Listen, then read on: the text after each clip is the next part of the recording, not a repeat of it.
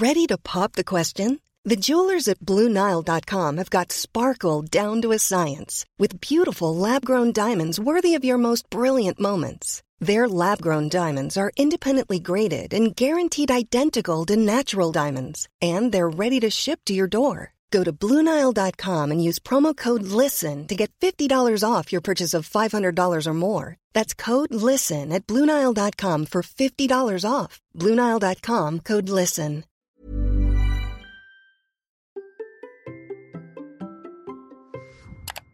Et si nous faisions connaissance avec un corps bien connu sur Instagram? Aujourd'hui, c'est dernière vidéo avec Seb Merel. Allez, c'est parti. Bonjour, bonjour mes champions, c'est Bertrand, bienvenue dans Kilomètre 42, le podcast dans lequel nous parlons tous les mercredis de course à pied, mais surtout de mouvement et d'un mode de vie plus sain pour lutter contre la sédentarité. Vous le savez, il y a quelques années, j'étais un gros hamster obèse de plus de 105 kilos. Après un rééquilibrage alimentaire, la reprise du sport, j'ai perdu 27 kilos et je me suis lancé dans le défi de courir un marathon.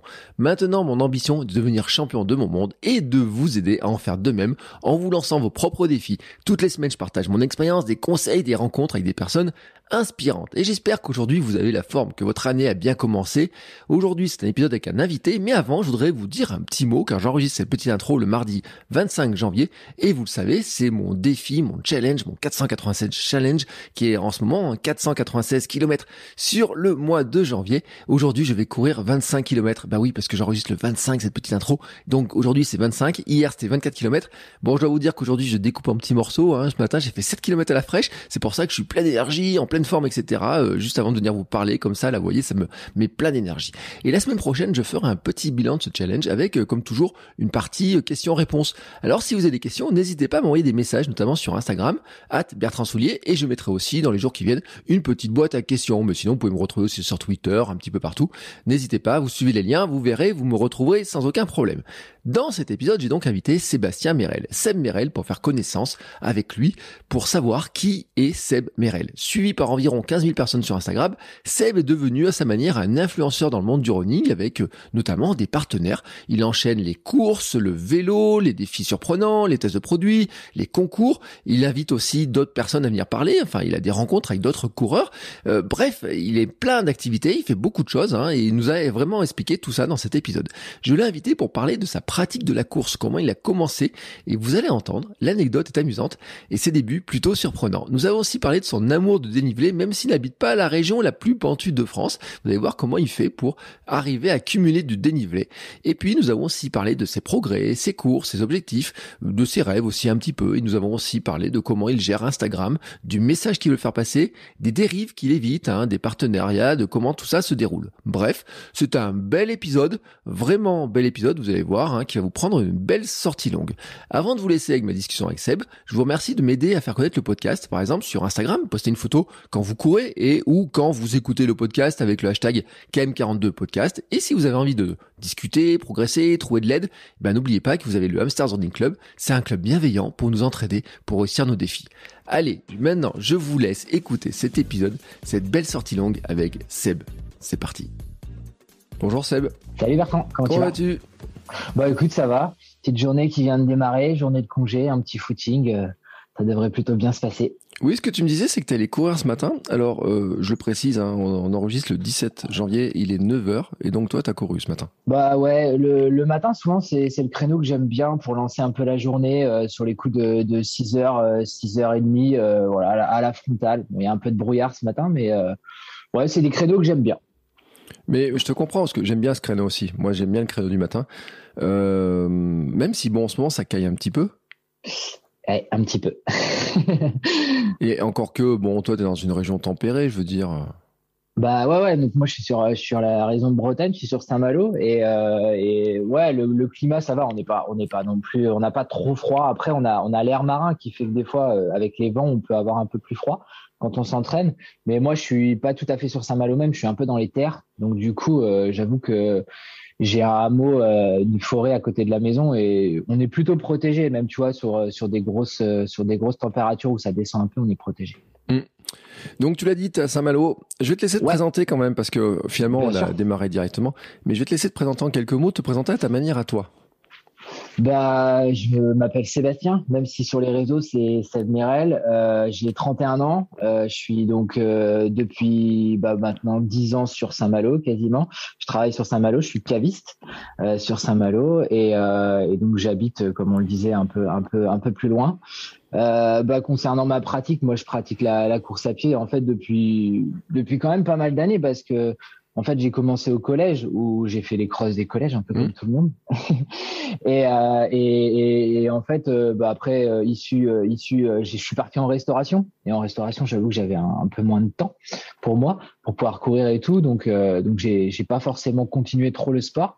Et puis, et puis c'est revenu, c'est revenu après sur les années, sur les années 2000, 2010, 2011 à peu près, où j'ai commencé à à me réintéresser au sport, à faire un peu de, un peu de soccer, un peu de, un peu de trucs en tout genre, quoi. Et puis, euh, et 2013 revient à la course à pied. Alors pourquoi tu reviens à la course à pied en 2013 Je suis passé devant un magasin de chaussures et j'ai vu une paire de Pegasus bleu ciel magnifique. et du coup, j'ai été les acheter.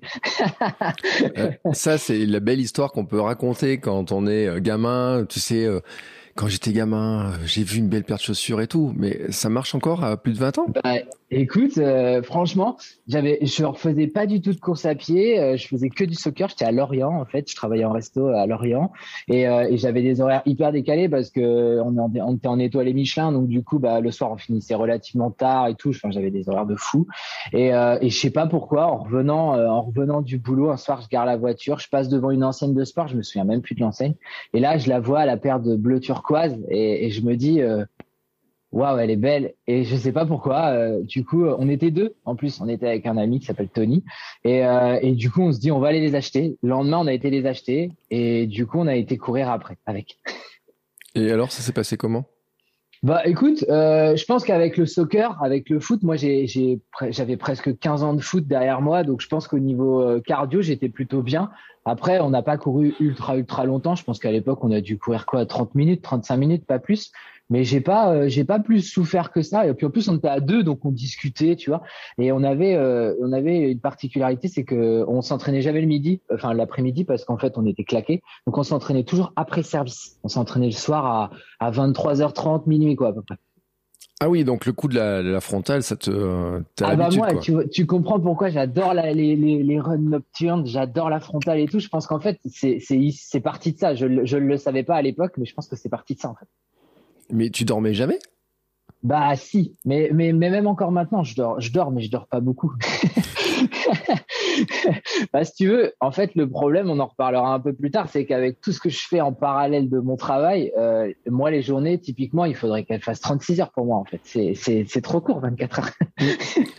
Mais c'est un vrai sujet de savoir comment on s'organise, parce que toi, on te voit bouger dans tous les sens. J'ai l'impression, alors peut-être je me trompe, mais j'ai l'impression que tu fais du sport tous les jours. Quasiment tous les jours, ouais. Euh, et pas que des petites sorties, parce que euh, on parlera des défis, des trucs un peu à, la, con là, hein, dans les marches et tout, les espèces de trucs comme ça. Euh, mais il y a des fois où tu pars comme ça sur des journées où tu fais je sais pas combien de bornes. Euh, J'y vois des 14 et 19, des choses comme ça. Bon, après tu cours vite quand même toi. Bah, j'ai j'ai des records, mais des records sans les avoir trop préparés. Tu vois, j'ai un record sur 10 bornes en 36-50, mais mmh. je me suis inscrit, je me suis inscrit 15 jours avant l'événement à, Saint-Grégoire et puis j'y étais comme ça quoi si tu veux. Je me suis pas trop posé de questions. J'avais un copain devant moi qui savait qu'il voulait faire 36 je suis resté en ligne de mire et, et, et je me suis dit voilà. Mais à côté de ça j'ai démarré euh, comme je dirais un peu comme beaucoup pas comme tout le monde mais comme beaucoup à, à, être à 43 44 sur mon en 2013 je crois que ma première course à Rennes euh, je crois que je démarre à 43 quelque chose ou 44 quelque chose sur 10 bornes et, euh, et on est, et il y avait l'effet de masse. On était, je crois, on était 4000 ou 3000, je crois, sur le tour and court. Et en fait, j'avais pas l'habitude, je savais pas comment me placer. Euh, voilà, c'était, c'était un peu, un peu tout nouveau pour moi. Quoi.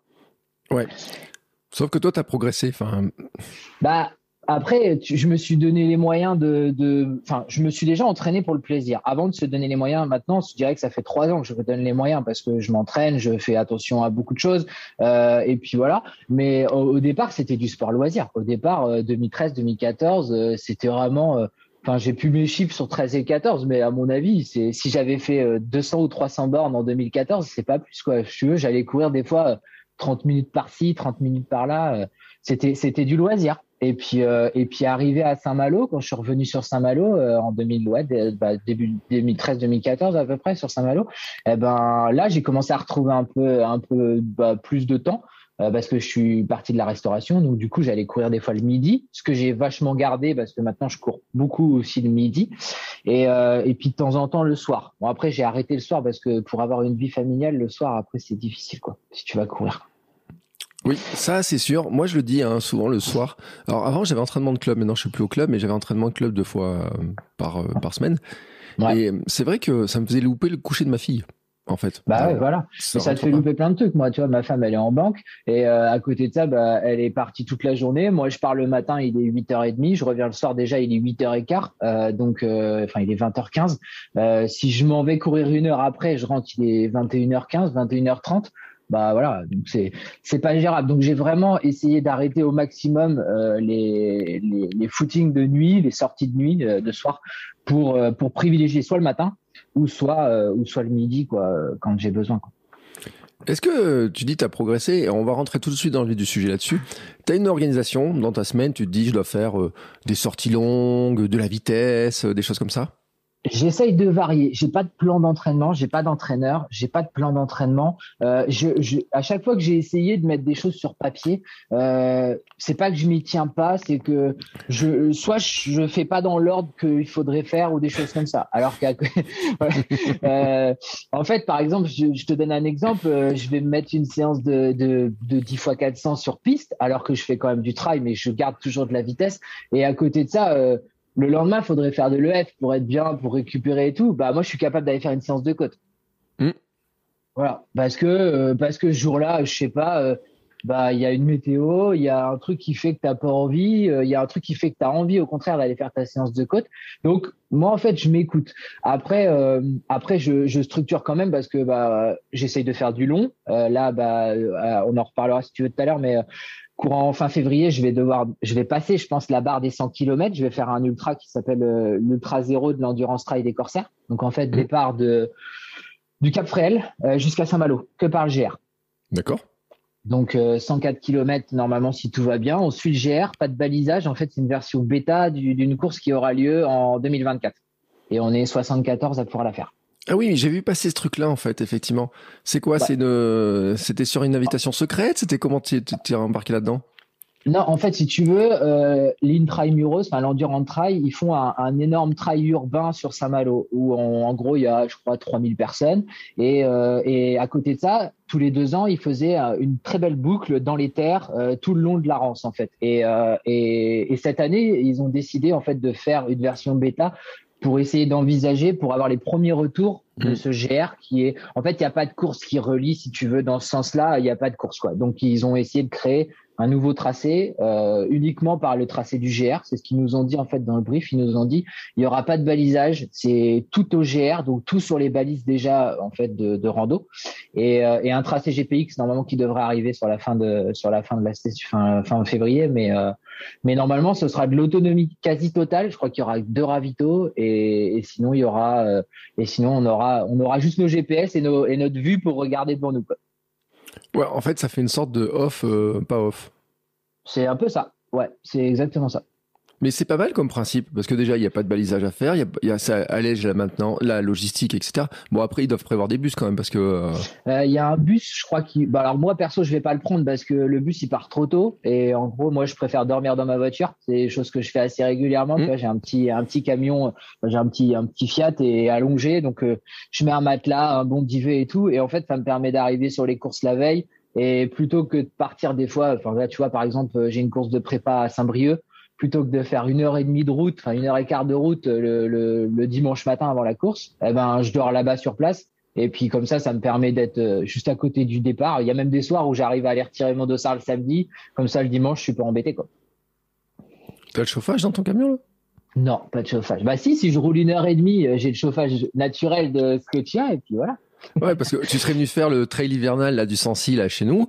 Euh, On avait moins 10 là euh, ah, ouais, montagne. tu dors pas dans le camion. Tu sais où est-ce que je dors si je viens près de chez toi? Je dors au camping Beda. C'est vrai. Eh ben, j'ai déjà été en fait avec euh, un groupe de copains. Il y a de ça euh, les 4 ans, je crois. On a fait un petit un petit trip en fait euh, près des ah bah, au camping d'Eda.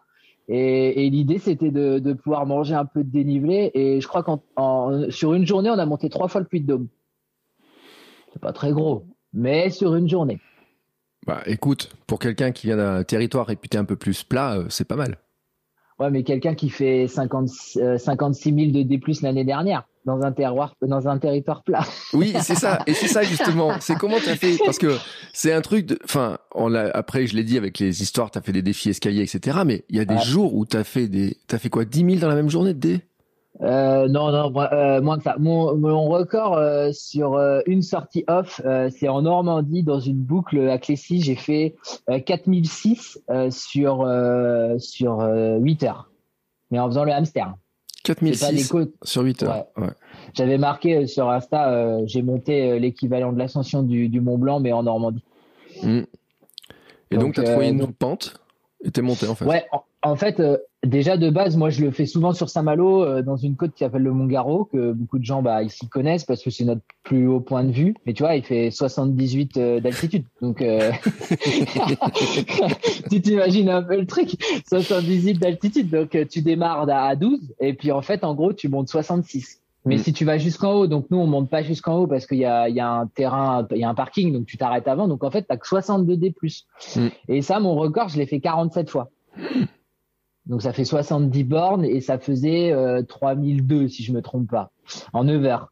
Et, euh, et en fait en, Suisse normande, euh, à côté de Clécy, Condé-sur-Noireau et tout ça, euh, il y a c'est un c'est un parc à un parc à, à, côte quoi. C'est-à-dire que tu as des côtes de bah pour nous, tu as des côtes de 200, tu as des côtes de 180 et tout. Et en fait, bah, un jour je me suis dit voilà, énervé. Euh, et je crois qu'on était confinés en plus euh, ce, à ce moment-là. Enfin, on avait des horaires de, de, pouvoir pour pouvoir sortir et tout. Et je me suis dit, je démarre, je démarre vite à 6 heures pour pouvoir pas trop être embêté le soir. Mais moi, si ça avait été moi, sans confinement, j'aurais démarré à minuit, je pense, et j'aurais fini à j'aurais fini à 10 h 10 h 30 pour le brunch, quoi. Mm. Donc euh, et là j'avais fait ouais là j'avais fait j'avais pas fait 80 j'avais dû faire pareil 60 70 je crois et 4006 quoi. Ouais, mais euh, quand je fais des gros Ouais, ça fait du chemin. Là, tu vois, j'ai là pour préparer l'ultra, j'ai fait un week-end bloc la semaine dernière. Euh, on a démarré dimanche matin, j'ai fait 24 bornes avec 1004. Après, j'ai enchaîné 3 heures et quart de vélo l'après-midi avec euh, 1002, je crois. Mais il m'avait il m'avait vendu une 800 le Florian et puis et puis derrière euh, on a fait 1002. Mm. et, et, et, le lendemain, j'ai enchaîné avec euh, avec 60 bornes de vélo et, et, une sortie de 34 bornes avec 1008 euh, le lendemain. Quoi. Donc en fait, ouais, j'ai fait 4000 4009 euh, sur sur deux jours avec un week-end choc de 12 heures. Quoi. Ça devient d'où ton, ton amour du D+, comme tu dis sur ton Instagram, en étant bah, là-bas, dans, cette, dans ce coin-là? Je sais pas, c'est en fait c'est différent. Je me dis que je me dis que le courir c'est super. Enfin après après j'aime courir aussi sur du plat, j'aime aller sur le GR, la boucle qui relie Cancale à Saint-Malo, tu vois le 38 bar là, c'est c'est magique parce que même si on n'a pas de grosses patates et tout, euh, voilà. Après je me dis que j'encaisse, j'encaisse pour pouvoir essayer d'aller faire des, des, belles choses plus tard en montagne parce que là pour le moment j'ai pas forcément la possibilité. Euh, je voulais, je m'étais inscrit en 2020 sur le Trail du Bourbon à la Réunion donc euh, je m'étais préparé aussi pour ça. Mais euh, donc d'où le D+ parce que bah forcément euh, à la Réunion c'était euh, c'était le Bourbon c'est 107 km et c'était 6000 mètres de dénivelé. Donc autant dire mm. que quand on fait 1004 nous ici 6000 6000 mètres de dénivelé sur 107 c'est pas les mêmes courses. donc donc je m'étais on va dire que je me suis préparé pour ça. Après je sais pas c'est c'est c'est un c'est un plaisir faire le hamster, je sais pas si c'est un plaisir mais dans, dans une côte pendant pendant 9 heures mais après, je le partage avec les gens, tu vois, sur euh, ce que j'ai mis sur Insta, euh, le partage avant tout. Je pense que c'est une valeur que tu as aussi. Et, et moi, c'est ce que j'aime aussi, c'est partager ça avec les gens, quoi. Ouais. Et euh, en plus, alors c'est un, un, un, point qui est important. Tiens, j'allais prévu d'en parler plus tard. C'est que c'est un des de tes points récurrents dans ton contenu sur Instagram, notamment, c'est les rencontres que tu partages, les portraits d'une sportive ou d'un sportif. Ouais, ça j'adore. Moi, si je pouvais, si je pouvais en faire, euh, si je pouvais en faire un toutes les semaines, ce serait génial. Je, j'essaye de, de, de lisser sur euh, quand je rencontre des gens. Là, j'avais rencontré pas mal de gens bah, dans les événements style la, la Run Happy Team, vu que je fais partie de la Run Happy Team. Et du coup, j'avais, j'avais pris quelques photos et donc du coup, je les ai un peu étalées sur le temps. Mais ça, j'adore parce qu'en fait, tu mets en avant des personnes, tu mets en avant des parcours. Et après, j'aimerais bien le faire sur des cyclistes, j'aimerais bien le faire sur des sur des gens de la vie de tout, enfin un peu de tous les jours, qui même des débutants, parce que c'est vrai que souvent tu fais des parcours, enfin je fais des portraits de sportifs avec des gens qui courent beaucoup, enfin, ou pas mal quand même, et, euh, et j'aimerais bien le faire avec des débutants et leur poser des questions, on va dire plus plus plus simple, euh, style par exemple, euh, c'est pas forcément besoin de savoir quel est ton objectif de 2022 ou quoi, mais au moins savoir un peu ce qu'eux ils pensent de la course à pied par exemple. Mm. Et ouais, ça, les, portraits de sportifs, euh, j'en ai là, j'en ai une petite dizaine en avance pour 2022, mais il faut que, il faut que j'en rencontre d'autres, il faut que je vois des gens, il faut que, ouais, sur les événements, il faut pas hésiter, euh, même, même voilà, quand on me croise, enfin voilà, je, je suis loin d'être je suis loin d'être inabordable. Euh, je suis, je suis quelqu'un de tout le monde, même si entre guillemets euh, sur les réseaux, on, parle un petit peu, un peu plus de ce que je fais sur les réseaux. Je suis, je suis comme un gars normal, quoi. Ouais, mais c'est vrai que euh, dès que du moment, on en parlait avec Amélie, euh, du moment que tu as une petite, as une communauté, parce que on dit tu as 15 000 followers hein, sur Insta, donc c'est un, bon chiffre et qui trouve des partenariats, qui trouve des, des, tu te disais que tu es, es, chez Brooks, euh, mais t'en as d'autres, des partenaires, etc. Tu fais des concours, tu fais plein de choses. Donc bien sûr, les gens après, ils ont une vision. Il y a peut-être des gens qui pensent que tu travailles pas, que c'est ton boulot de, de, de pédaler. C'est exactement ça ce que j'allais te dire. C'est qu'il y, a des gens, il y a des gens, ils pensent que c'est ma vie parce que de toute façon, je fais des stories bah, presque tous les jours et tous les jours, ils me voient en basket. Donc en fait, ils me voient pas partir au boulot, euh, mettre mon tablier et tout ça. En fait, alors que en fin de compte, je passe avant tout 8 heures à la cave. Alors après, euh, moi, je suis je suis assez bon vivant. Donc, si tu veux, souvent, je mets des photos de, ce que je mange, je mets des photos de, de, je mets des photos de bouteilles de ce que je goûte. Euh, voilà. Donc, euh, c'est le but, c'est pas que mon Instagram il ressemble à un Instagram de foot non plus, mais mais en gros, ouais, moi, j'hésite pas à mettre. Enfin, après, je suis bon vivant. Je suis pas de régime particulier. Je vais pas commencer à faire. Euh, je fais pas comme Mehdi en fait. Je fais pas des tartiflettes et compagnie, toutes ces petites choses là. Tu vois, je je, je, me fais plaisir, mais j'avoue que je suis, je suis un peu, je me restreins un petit peu plus, je l'avoue. Mmh. Ouais, tu fais pas de jeûne ou des choses comme ça, toi, par contre? Non, j'ai pas fait de jeûne. Bah après, j'ai pas, j'ai pas, j'ai pas besoin de sécher euh, entre guillemets. Enfin, j'ai jamais eu l'envie le, de faire ce, ces jeûnes et j'ai pas forcément besoin de sécher. Je connais mon poids de forme, je connais mon poids, on va dire de auquel je dois être avant, à 15 jours avant une course. Euh, et puis après, voilà, je. De toute façon, sur des ultras, tu peux partir avec un kilo en plus. Tu sais que tu, tu vas, tu vas le manger en fait. Mm. tu vas le manger. Donc euh, voilà. Après, c'est vrai que sur de la courte distance, quand tu, moi j'aime bien aussi euh, faire un peu de de 10, 12, 15 bornes, 20 bornes en trail, euh, en même en compète. Hein. Et, et c'est vrai que, bah, on va dire, plus t'es affûté, plus tu vas, enfin, plus t'as la sensation d'aller vite. Je sais même pas si c'est vrai, mais plus t'as cette sensation. Ouais, si, quand même. Enfin, moi, pour avoir testé euh, courir à 92 kg ou courir à 78, je peux te garantir que t'as pas tout à fait la même sensation dans, sur le, poids de tes chaussures, de, de, tes jambes, etc. Mais après, des fois, tu peux être plus lourd et te sentir plus léger. C'est vrai parce qu'il y a plein de formes, des tas de formes qui peuvent intervenir. Euh, ce que tu as préparé, euh, si tu as fait beaucoup de D+, et que tu te retrouves sur un terrain un peu plat, d'un coup, tu peux, ça peut être aussi, tu peux te sentir voler dès que tu auras un faux plat montant, tu vois. C'est ça. Bah, par exemple, au SMIC en Cal Saint-Malo, tu vois, je me suis fait, j'ai été invité 15 jours avant et, euh, et, j'avais pas prévu et tout. Et j'ai fait mon RP, j'ai fait 26-30 ou 26, 1h26-40 et, ou 1h26-30. Et, et, dans toutes les côtes, les gens étaient au bout de leur vie. Et en fait, bah, moi, ça allait parce que bah, je, restais sur des allures et, et je relançais aussitôt en haut de la côte. Mmh. Mais je vais te dire un truc, c'est, je l'ai vécu à Paris.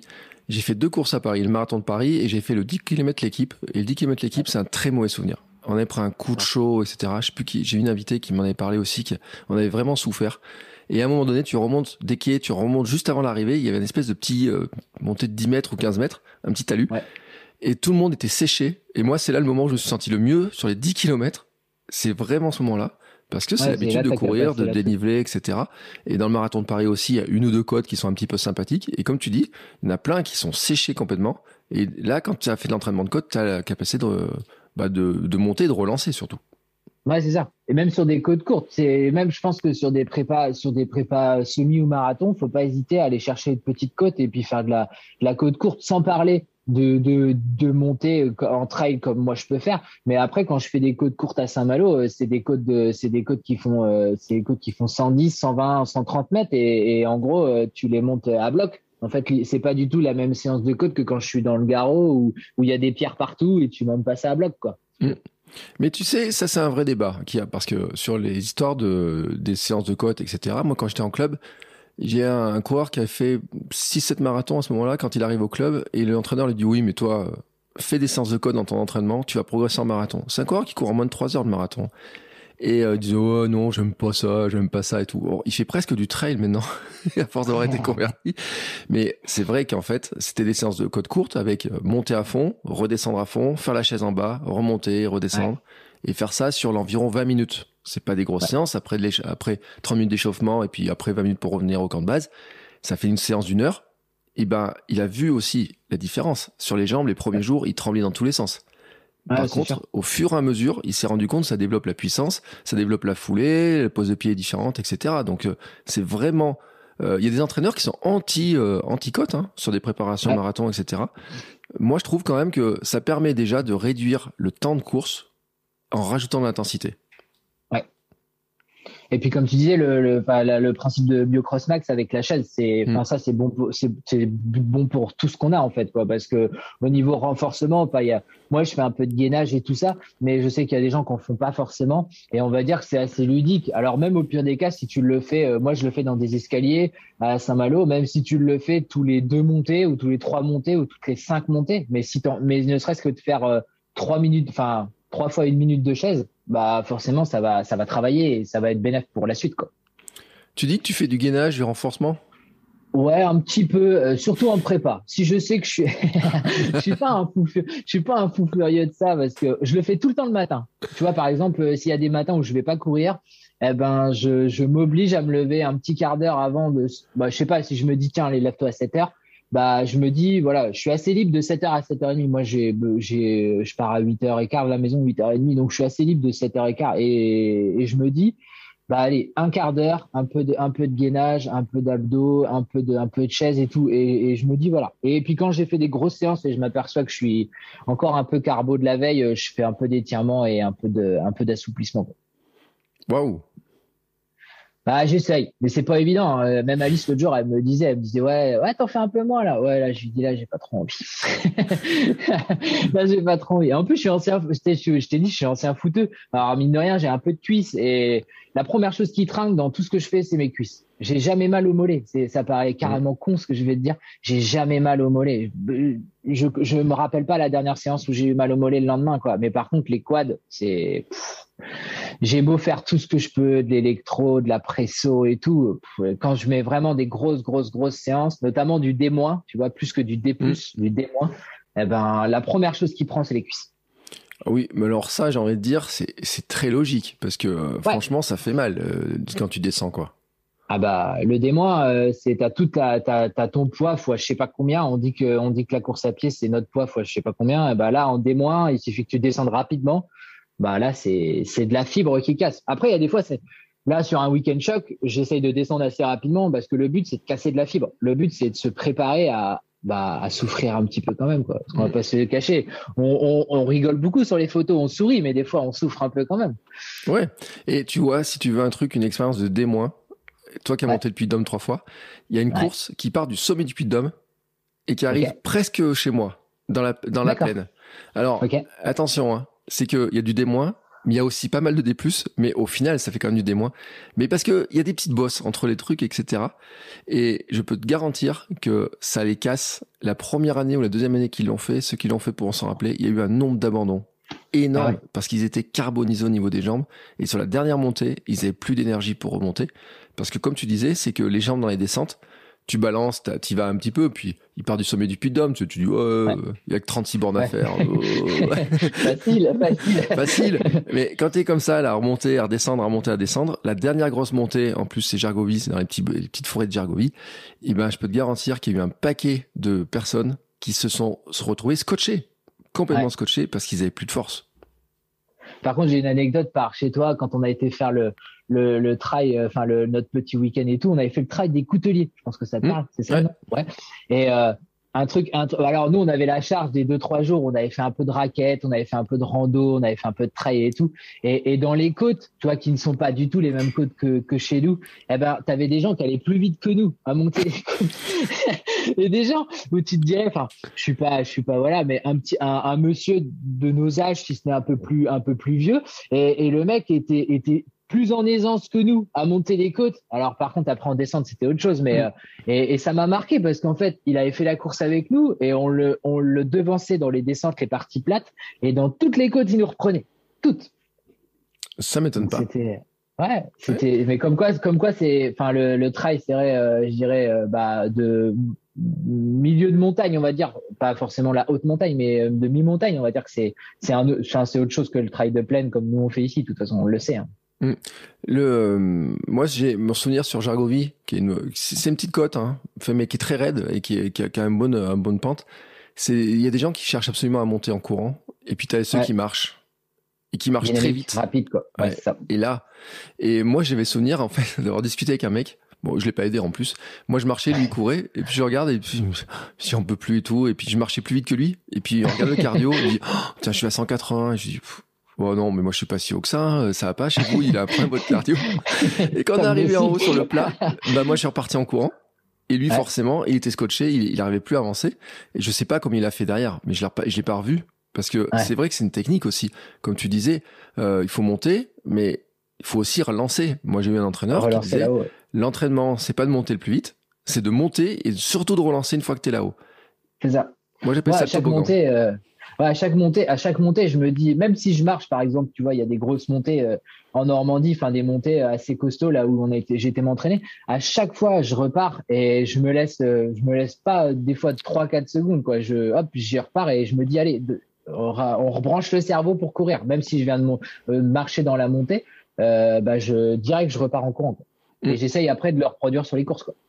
Mais c'est un bon exercice, tu vois, ce que tu viens de dire. Parce que moi, je le, il y a des, un endroit où j'ai pas très loin de chez moi, où le club, nous, il nous est monté, puis on arrivé en haut, on redescendait. Et j'ai trouvé une nouvelle pente où j'ai une montée, et ensuite, derrière, j'ai 200 mètres de plat. Puis une descente. J'appelle ça le toboggan, moi, tu vois. Et là, tu fais en mode hamster. Et ben, te forcer à faire les 200 mètres derrière en relançant, en mettant de la vitesse, etc., en essayant d'aller de plus en plus vite, et ben, c'est un super bon exercice parce que c'est ça aussi qui, finalement, en montée, tu gagnes rarement de la place, des places. Non, c'est sûr. Ou alors, il faut vraiment monter à bloc et, puis il faut, voilà, mais au risque d'exploser au bout d'un moment. Mm. Comme dirait euh, un entraîneur que j'ai eu, il m'a dit, la montagne, la montée gagne toujours. tu finis toujours par arrêter. ah bah, toujours par t'arrêter. Ah, ça, c'est certain. Je me dis ça dans tous les défis. Dans tous les défis que je fais, je me dis que de toute façon, elle gagnera toujours. Mais bon, plus tu vas en faire, plus, plus toi, tu seras satisfait de ce que tu as fait après. Quoi. Euh, tu parles de tes défis. Euh, as des comment ça devient tes idées de défis? Tu sais, tu te dis euh, le jour là où tu pars à dire je vais faire la montée du l'équerre du Mont Blanc ouais. sur du plat. Bah c'est souvent c'est souvent du c'est souvent c'est souvent dans des préparations. C'est souvent en fait voilà. Après c'est c'est un peu c'est un peu comme ça. C'est un peu au feeling. Tu vois par exemple j'ai, moi, comme je te disais tout à l'heure, je manque de temps. Et si j'avais plus de temps, je ferais des défis un peu. Moi, j'aime bien le vélo aussi. Tu l'as vu sur la page. J'apprécie bien rouler et j'aimerais bien me faire de la longue distance en vélo parce que parce que j'adore ça. Parce que le vélo, c'est ce que j'ai fait, je pense, quand j'étais le plus quand j'étais le plus jeune. Euh, moi, quand j'étais euh, chez mes parents ou chez ma nourrice, euh, je, je, roulais tout le temps. On avait des vélos tout le temps, euh, que ce soit dans les vacances, que ce soit pour aller un peu à l'école et tout quand on pouvait. en tout cas, en, en, en petite classe. Mais mais c'est vrai que le vélo, ça a toujours été un truc qui me tente. Et moi, me faire des défis vélo. Alors, défis vélo euh, à monter et descendre une côte. Ouais, j'ai vu des trucs passer, euh, des mecs qui montent le Ventoux deux, trois, quatre, cinq fois. À la limite, mm. ça, je veux bien. Derrière, après, commencer à me faire des côtes ici pendant 10, 12 heures ou pendant 7, 8 heures à monter la même côte en vélo, euh, non. Ça, ça, ça, pour le coup, ça me botte moins. Je préfère, euh, préfère vraiment partir sur une boucle de 200 bornes ou 250 bornes en défi, tu vois, un truc comme ça. De toute façon, à vélo, tu trouveras toujours du dénivelé. Même ici, on fait, on fait très facilement, euh, on fait très facilement 100 bornes avec, euh, avec 1000, 1002 de D+. Donc sur 100 bornes, si tu veux, c'est plutôt correct. Après, c'est sûr que quand tu vas là en Normandie, Flo, il me disait ce week-end, il a, il, a, il a plusieurs parcours, lui, et il a un parcours notamment, je crois qu'il fait autour de Condé-sur-Noireau, à 50 km de diamètre. Je crois qu'il fait 200 euh, bornes, il fait 4000 mètres de dénivelé sur 200 bornes, tu vois. et dans une, dans une région où soi-disant on dit que c'est plat. Mm. Donc euh, en fait voilà ça ça me tente bien comme genre de défi euh, mais des défis en courant bah après sinon c'est des si j'avais plus de temps c'est des traversées des petites traversées de, de point en point d'aller en Normandie tu vois de pouvoir aller à, à, certains endroits et puis découvrir d'autres endroits ça ce serait le genre de défi que j'aimerais faire mais comme on disait tout à l'heure, j'ai un taf à côté, j'ai des projets pro même pour de plus tard. Donc euh, malheureusement, on, peut pas tout faire. Il mm. faut arriver à se limiter un petit peu. Pour autant, ça t'empêche pas de faire des, gros trucs quand même, parce que les week-ends, des fois, tu pars quoi, 7, 8 heures, voire plus. Ouais, ouais, bah c'est ça. Quand je quand je peux et quand et par contre, je pars tôt. Comme ça, si mm. tu veux, euh, j'essaye d'être revenu pour midi, quoi. Quand je peux être revenu pour midi, 11h30. Enfin, moi, j'adore bruncher avec Alice et euh, et, du coup, quand je peux être revenu avant midi, c'est quand même euh, c'est quand même le mieux parce que bah elle, elle bosse quand même des fois le lundi. Donc si on se voit déjà qu'une journée le dimanche et les soirs, euh, ben il faut avoir il faut avoir une vie à côté. En fait, c'est pour ça que moi je suis à la fois à la fois semi semi on peut pas dire semi pro mais je suis très engagé dans le sport mais en même temps, il faut avoir une vie à côté parce qu'il faut des fois poser un peu le cerveau du sport. Il faut un peu, euh, même si même si t'en fais tous les jours, mais il y a un moment en fait, tu peux aussi faire du sport tous les jours en ne faisant, en ne pensant au sport que 45 minutes si tu veux. Mm. Et derrière, après, faire autre chose. Parce que sinon, au bout d'un moment, bah, je pense que c'est comme tout, on va se lasser. Mais tu fais combien d'heures par semaine à peu près? Bah, les, les bonnes, les, une bonne semaine pour moi, c'est entre 6 et 8 heures. Et quand je dois charger, je vais jusqu'à 14-15 heures, quoi, à peu près. Mm. Ouais, tu t'entraînes plus qu'un joueur de foot. Hein ouais, c'est vrai. c'est con, j'ai pas la même paye. tu fais la sieste aussi ou tu fais pas la sieste? Ah, eh, Ça, j'ai une puissance pour faire la sieste, mais euh, quand, quand j'arrive le midi à, m'entraîner le matin et que le midi, tu vois, j'ai le mm. temps de faire un peu de contenu pour les réseaux, faire des vidéos, faire des photos et tout. Parce que ça, faut pas croire, mais ça prend un temps fou. Et, euh, et, et, moi, j'ai presque deux métiers avec les réseaux sociaux. Euh, euh, avec Alice, tu vois, on passe euh, hier, on a encore passé au moins trois heures à faire à faire un peu de un peu de vidéos, un peu de photos et tout. Et, et quand j'arrive le à m'entraîner le matin et le midi à rester cool, je me dis allez, tu bosses pendant, tu manges, tu bosses pendant une heure et après je me pose. J'ai un petit matelas à la cave, je me pose, mais alors en, en, deux minutes je dors. Mais en deux minutes je dors et je dors pendant 20 minutes, 20-25 minutes max. Mm. Mais alors je m'endors, je m'endors, mais comme c'est pas de le dire. Quoi. Mm. Mais je te comprends parce que moi je suis un adepte de, de la sieste aussi. Euh, moi j'attaque très tôt la journée, j'attaque à 5 heures. Donc euh, la, en fait je peux faire 5 heures, 13 heures. Et à partir de 13 heures en général, ma journée, il y a plus grand chose qui se passe ou, enfin, je dis plus grand chose. Ça dépend des jours. Euh, Le lundi, c'est une journée que je prolonge très, très longtemps, mais euh, le vendredi aussi. Mais il y a des jours où euh, je fais une petite sieste euh, jusqu'à 14h30, tu vois. Après, je fais deux trois trucs, je vais chercher ma fille à l'école. Et euh, mais c'est moi ma sieste. J'ai regardé la semaine dernière, j'ai fait tous les jours. Tous les jours, je fais ma fais, petite sieste. Et, tu fais 13h, 14h30. C'est plus une sieste. Non, 13h, 14h30, je mange, je regarde un peu les réseaux, je lis un ou deux bouquins, enfin deux, trois pages, et euh, puis je m'endors tranquillement, je me réveille. Bon, mois de décembre, il y a les films de Noël, ça aide bien, tu vois, les trucs comme ça là un peu. Euh, mais par contre, c'est vrai, c'est moi par exemple, tu me verras très rarement aller courir par exemple sur l'après-midi, début d'après-midi, c'est un moment où je suis euh, nul, j'avance pas du tout, etc. 17 heures, c'est pas terrible non plus, c'est après que ça revient. Mais la sieste, et je te le disais par rapport au foot parce que hum, j'étais pendant 2-3 ans webmaster d'un club de foot qui est maintenant en Ligue 1, mais qui à l'époque était pas en Ligue 1. Mais à l'époque, il jouait en Ligue 2 et qui est Clermont. Et euh, un jour, on avait passé une journée avec ma femme, avec un joueur. il, me, regarde, il dit euh, bon là c'est de la sieste oui, il dit c'est mon métier de faire la sieste. Alors on avait rigolé, mais c'est vrai que c'est son métier de faire la sieste pour être en pleine forme pour les matchs. Mais je crois que moi j'étais à Lorient, j'étais à côté du Moustoir et, euh, j'avais souvent euh, j'avais souvent des joueurs de foot, j'avais souvent Bourillon, j'avais souvent tous ces gens-là. Et, et, et, en fait, ils venaient manger et les trois quarts du temps, ils repartaient à la sieste après, en fait. Ouais. Et c'est vrai, en fait. J'en avais déjà discuté avec eux, je leur avais demandé un peu comment ils s'entraînaient et tout. Et en fait, la plupart du temps, c'était ça, c'était que le gros de l'entraînement, enfin, en tout cas pour, pour certains, euh, c'était de s'entraîner euh, relativement le matin et puis être plus off, on va dire, l'après-midi, quoi. Et, et, faire notamment les soins quand il y a besoin et tout. Mais il y en avait beaucoup après, en fait, euh, enfin ils avaient ils avaient une vie un peu un peu un peu reclus quoi. Ils étaient ils rentraient chez eux ils se posaient ils se mettaient devant un film devant des jeux vidéo et tout. En fait il y avait plein de gens qui ah, sauf dans les gens qui n'ont pas de vie de famille. Parce qu'après derrière le, le gars qui a une vie de famille il va chercher ses enfants il y a sa femme et tout. Mais moi je vais pas je vais pas citer quel joueur mais moi je connais plein de joueurs euh, je connaissais à cette époque-là plein de joueurs qui qui rentraient et qui foutaient rien chez eux. Ils se posaient chez eux jeux vidéo euh, à la télé et puis euh, puis voilà quoi. Mmh. Et dans des joueurs bien connus. Ouais, mais, mais ça m'étonne pas. Mais après, moi, j'en ai vu certains, tu sais, qui étaient très connus et qui avaient une hygiène de vie qui était euh, merdique. Je te jure, hein, je pense qu'il y a des sportifs amateurs comme toi qui ont une hygiène de vie qui est, euh, je vais pas dire supérieure parce que on avait parlé avec euh, Steve Savidan dans l'épisode où j'ai eu Steve Savidan qui disait que ça avait quand même beaucoup changé. Et c'est sûr que les mecs en Ligue 1 faut il y a pas y a pas à déconner euh, c'est quand même une hygiène de vie. Moi je l'ai vu aussi en rugby avec Clermont où euh, enfin les Fidjiens quand ils leur ils leur font manger certains trucs qu'ils sont jamais mangé de leur vie comme des haricots verts le premier jour, ils font la gueule parce qu'ils sont obligés de monter en hygiène de vie. Sinon, ils arrivent, ils se cassent, sinon ils explosent, etc. Mais le volume de sport, et on en a parlé avec des triathlètes, ceux qui font des Ironman, etc. C'est vrai quand tu regardes le volume de sport que tu peux faire, que font plein de personnes, et moi la semaine dernière j'ai 11 heures, euh, j'ai 11 heures de course, c'est supérieur à certains sportifs pros. Parce que après, il y a des questions d'intensité, c'est pas la même chose, c'est pas le même travail technique. Et puis ils ont euh, un joueur de foot, la plupart, et ça fait 15 ans ou et même plus que ça, qui, qui joue au foot euh, quand ils sont en fin de carrière, ça fait 20 ans qu'ils s'entraînent, donc c'est encore différent. Mais c'est vrai que ça a quand même un gros volume.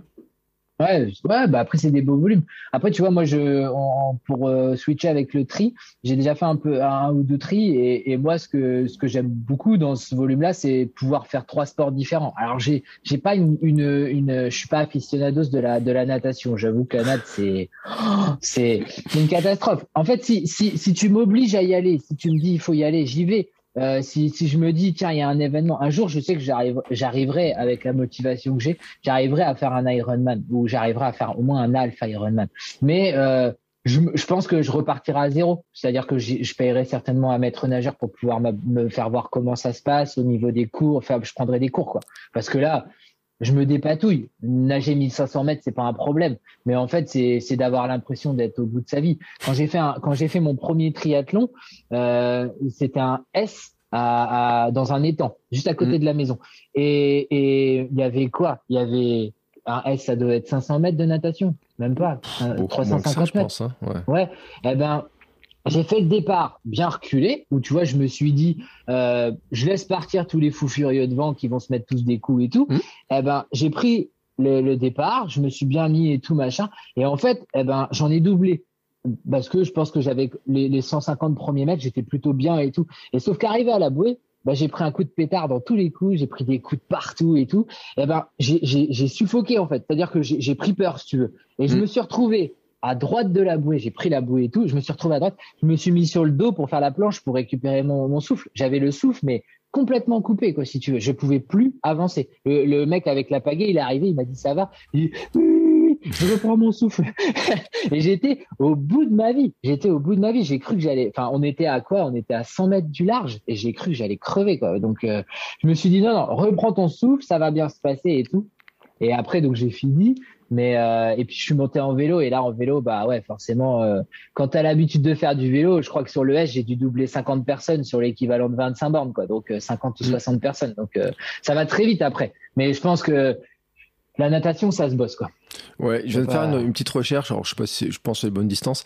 Euh, le S, c'est 750 mètres de natation, 20 km de vélo et 5 km de course à pied. Alors, ah, tu vois, ça faisait quand même 750. Ouais.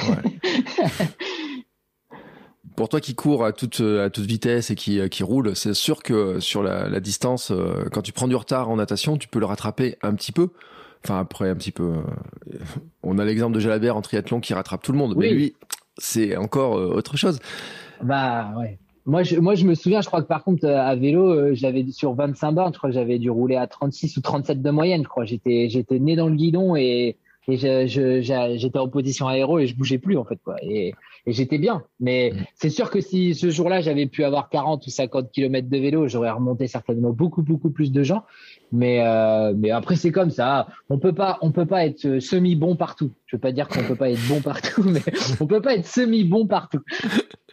Mais je crois que Marine Leleu, euh, je lui ai demandé un conseil pour pour le triathlon et tout. Elle m'avait dit de toute façon, il euh, n'y a pas des si gros écarts que ça. Tu la natation, c'est sûr que c'est un gros morceau Mais par rapport à la course, au vélo, où as, tu, ça bouge beaucoup, les, les, vitesses, etc.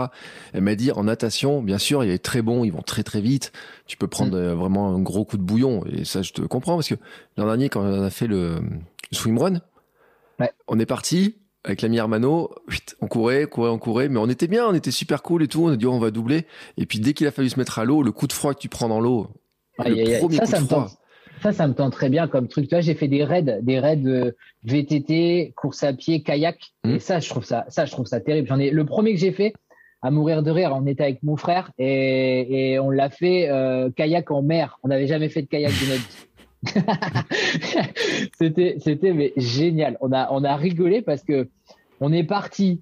Euh, je pense que on avait mis les pagaies. On n'avait pas pris la, on avait pris le kayak chacun un devant un derrière, la pagaie dans notre main. Et au lieu de prendre la pagaie dans notre main, on l'avait mis dans le, dans le, dans le kayak. Sauf qu'au bout de, bah, allez, peut-être, il y avait peut-être 20 ou 30 mètres à faire. On a perdu une pagaie. Nous voilà arrivés devant l'eau, on avait une pagaie pour deux. J'ai dit à mon frère, regarde là-bas le truc rouge, je pense que c'est notre pagaie. Donc du coup, mon frère est parti rechercher la pagaie et, euh, et on est, on s'est mis donc dans l'eau et, et, là, on essayait vraiment de faire les trucs et tout, de se regarder un peu pour euh, pour essayer de se synchroniser et tout. Et on voyait les gens et les gens passer, les gens passer. Et à un moment, mon frère se retourne et puis il me dit, je crois qu'on est à la rue totale. Et là, je lui réponds, j'ai regardé ma montre, je lui dis, bah, il y a 5 km à faire, on en a fait qu'un seul. Et là, il me dit, il me dit, tu rigoles. Je lui dis, non, je te jure, ça faisait je sais pas combien de minutes qu'on était parti. On avait fait un kilomètre au lieu de 5 et on était peut-être, euh, bon, aller dans les 10 derniers, je pense, à peu près. Je pense mm. qu'on était dans les 10 derniers, on était dans les 10, 15 derniers, quoi. Et après, du coup, on a enchaîné 12 km de course à pied. Donc, on a, là, on a bien profité. Et, euh, et le VTT, alors là, ça a été une souffrance pour mon petit frère. Mon petit frère, il avait un, VTT trop petit et il a, il a, il a gobé. J'étais obligé de le pousser dans les, dans les côtes et tout. donc, euh, là, il a, il a super. J'avoue que je pense que là, je l'ai entraîné dans un, dans un jour où, où voilà, il aurait fallu qu'il y ait 30 km de course à pied. Je pense qu'il aurait préféré poser le vélo et courir à côté de moi plutôt que de plutôt que de, de, de, de pédaler parce que ce jour-là ouais il était je l'ai vu. Je pense qu'il va écouter le podcast. Je lui ai dit hier que je passais dans ton podcast et il m'a dit tu m'enverras lien. J'ai fait un clin d'œil ce jour-là. Je pense que je l'ai fait souffrir. Mm. mais il te parle encore?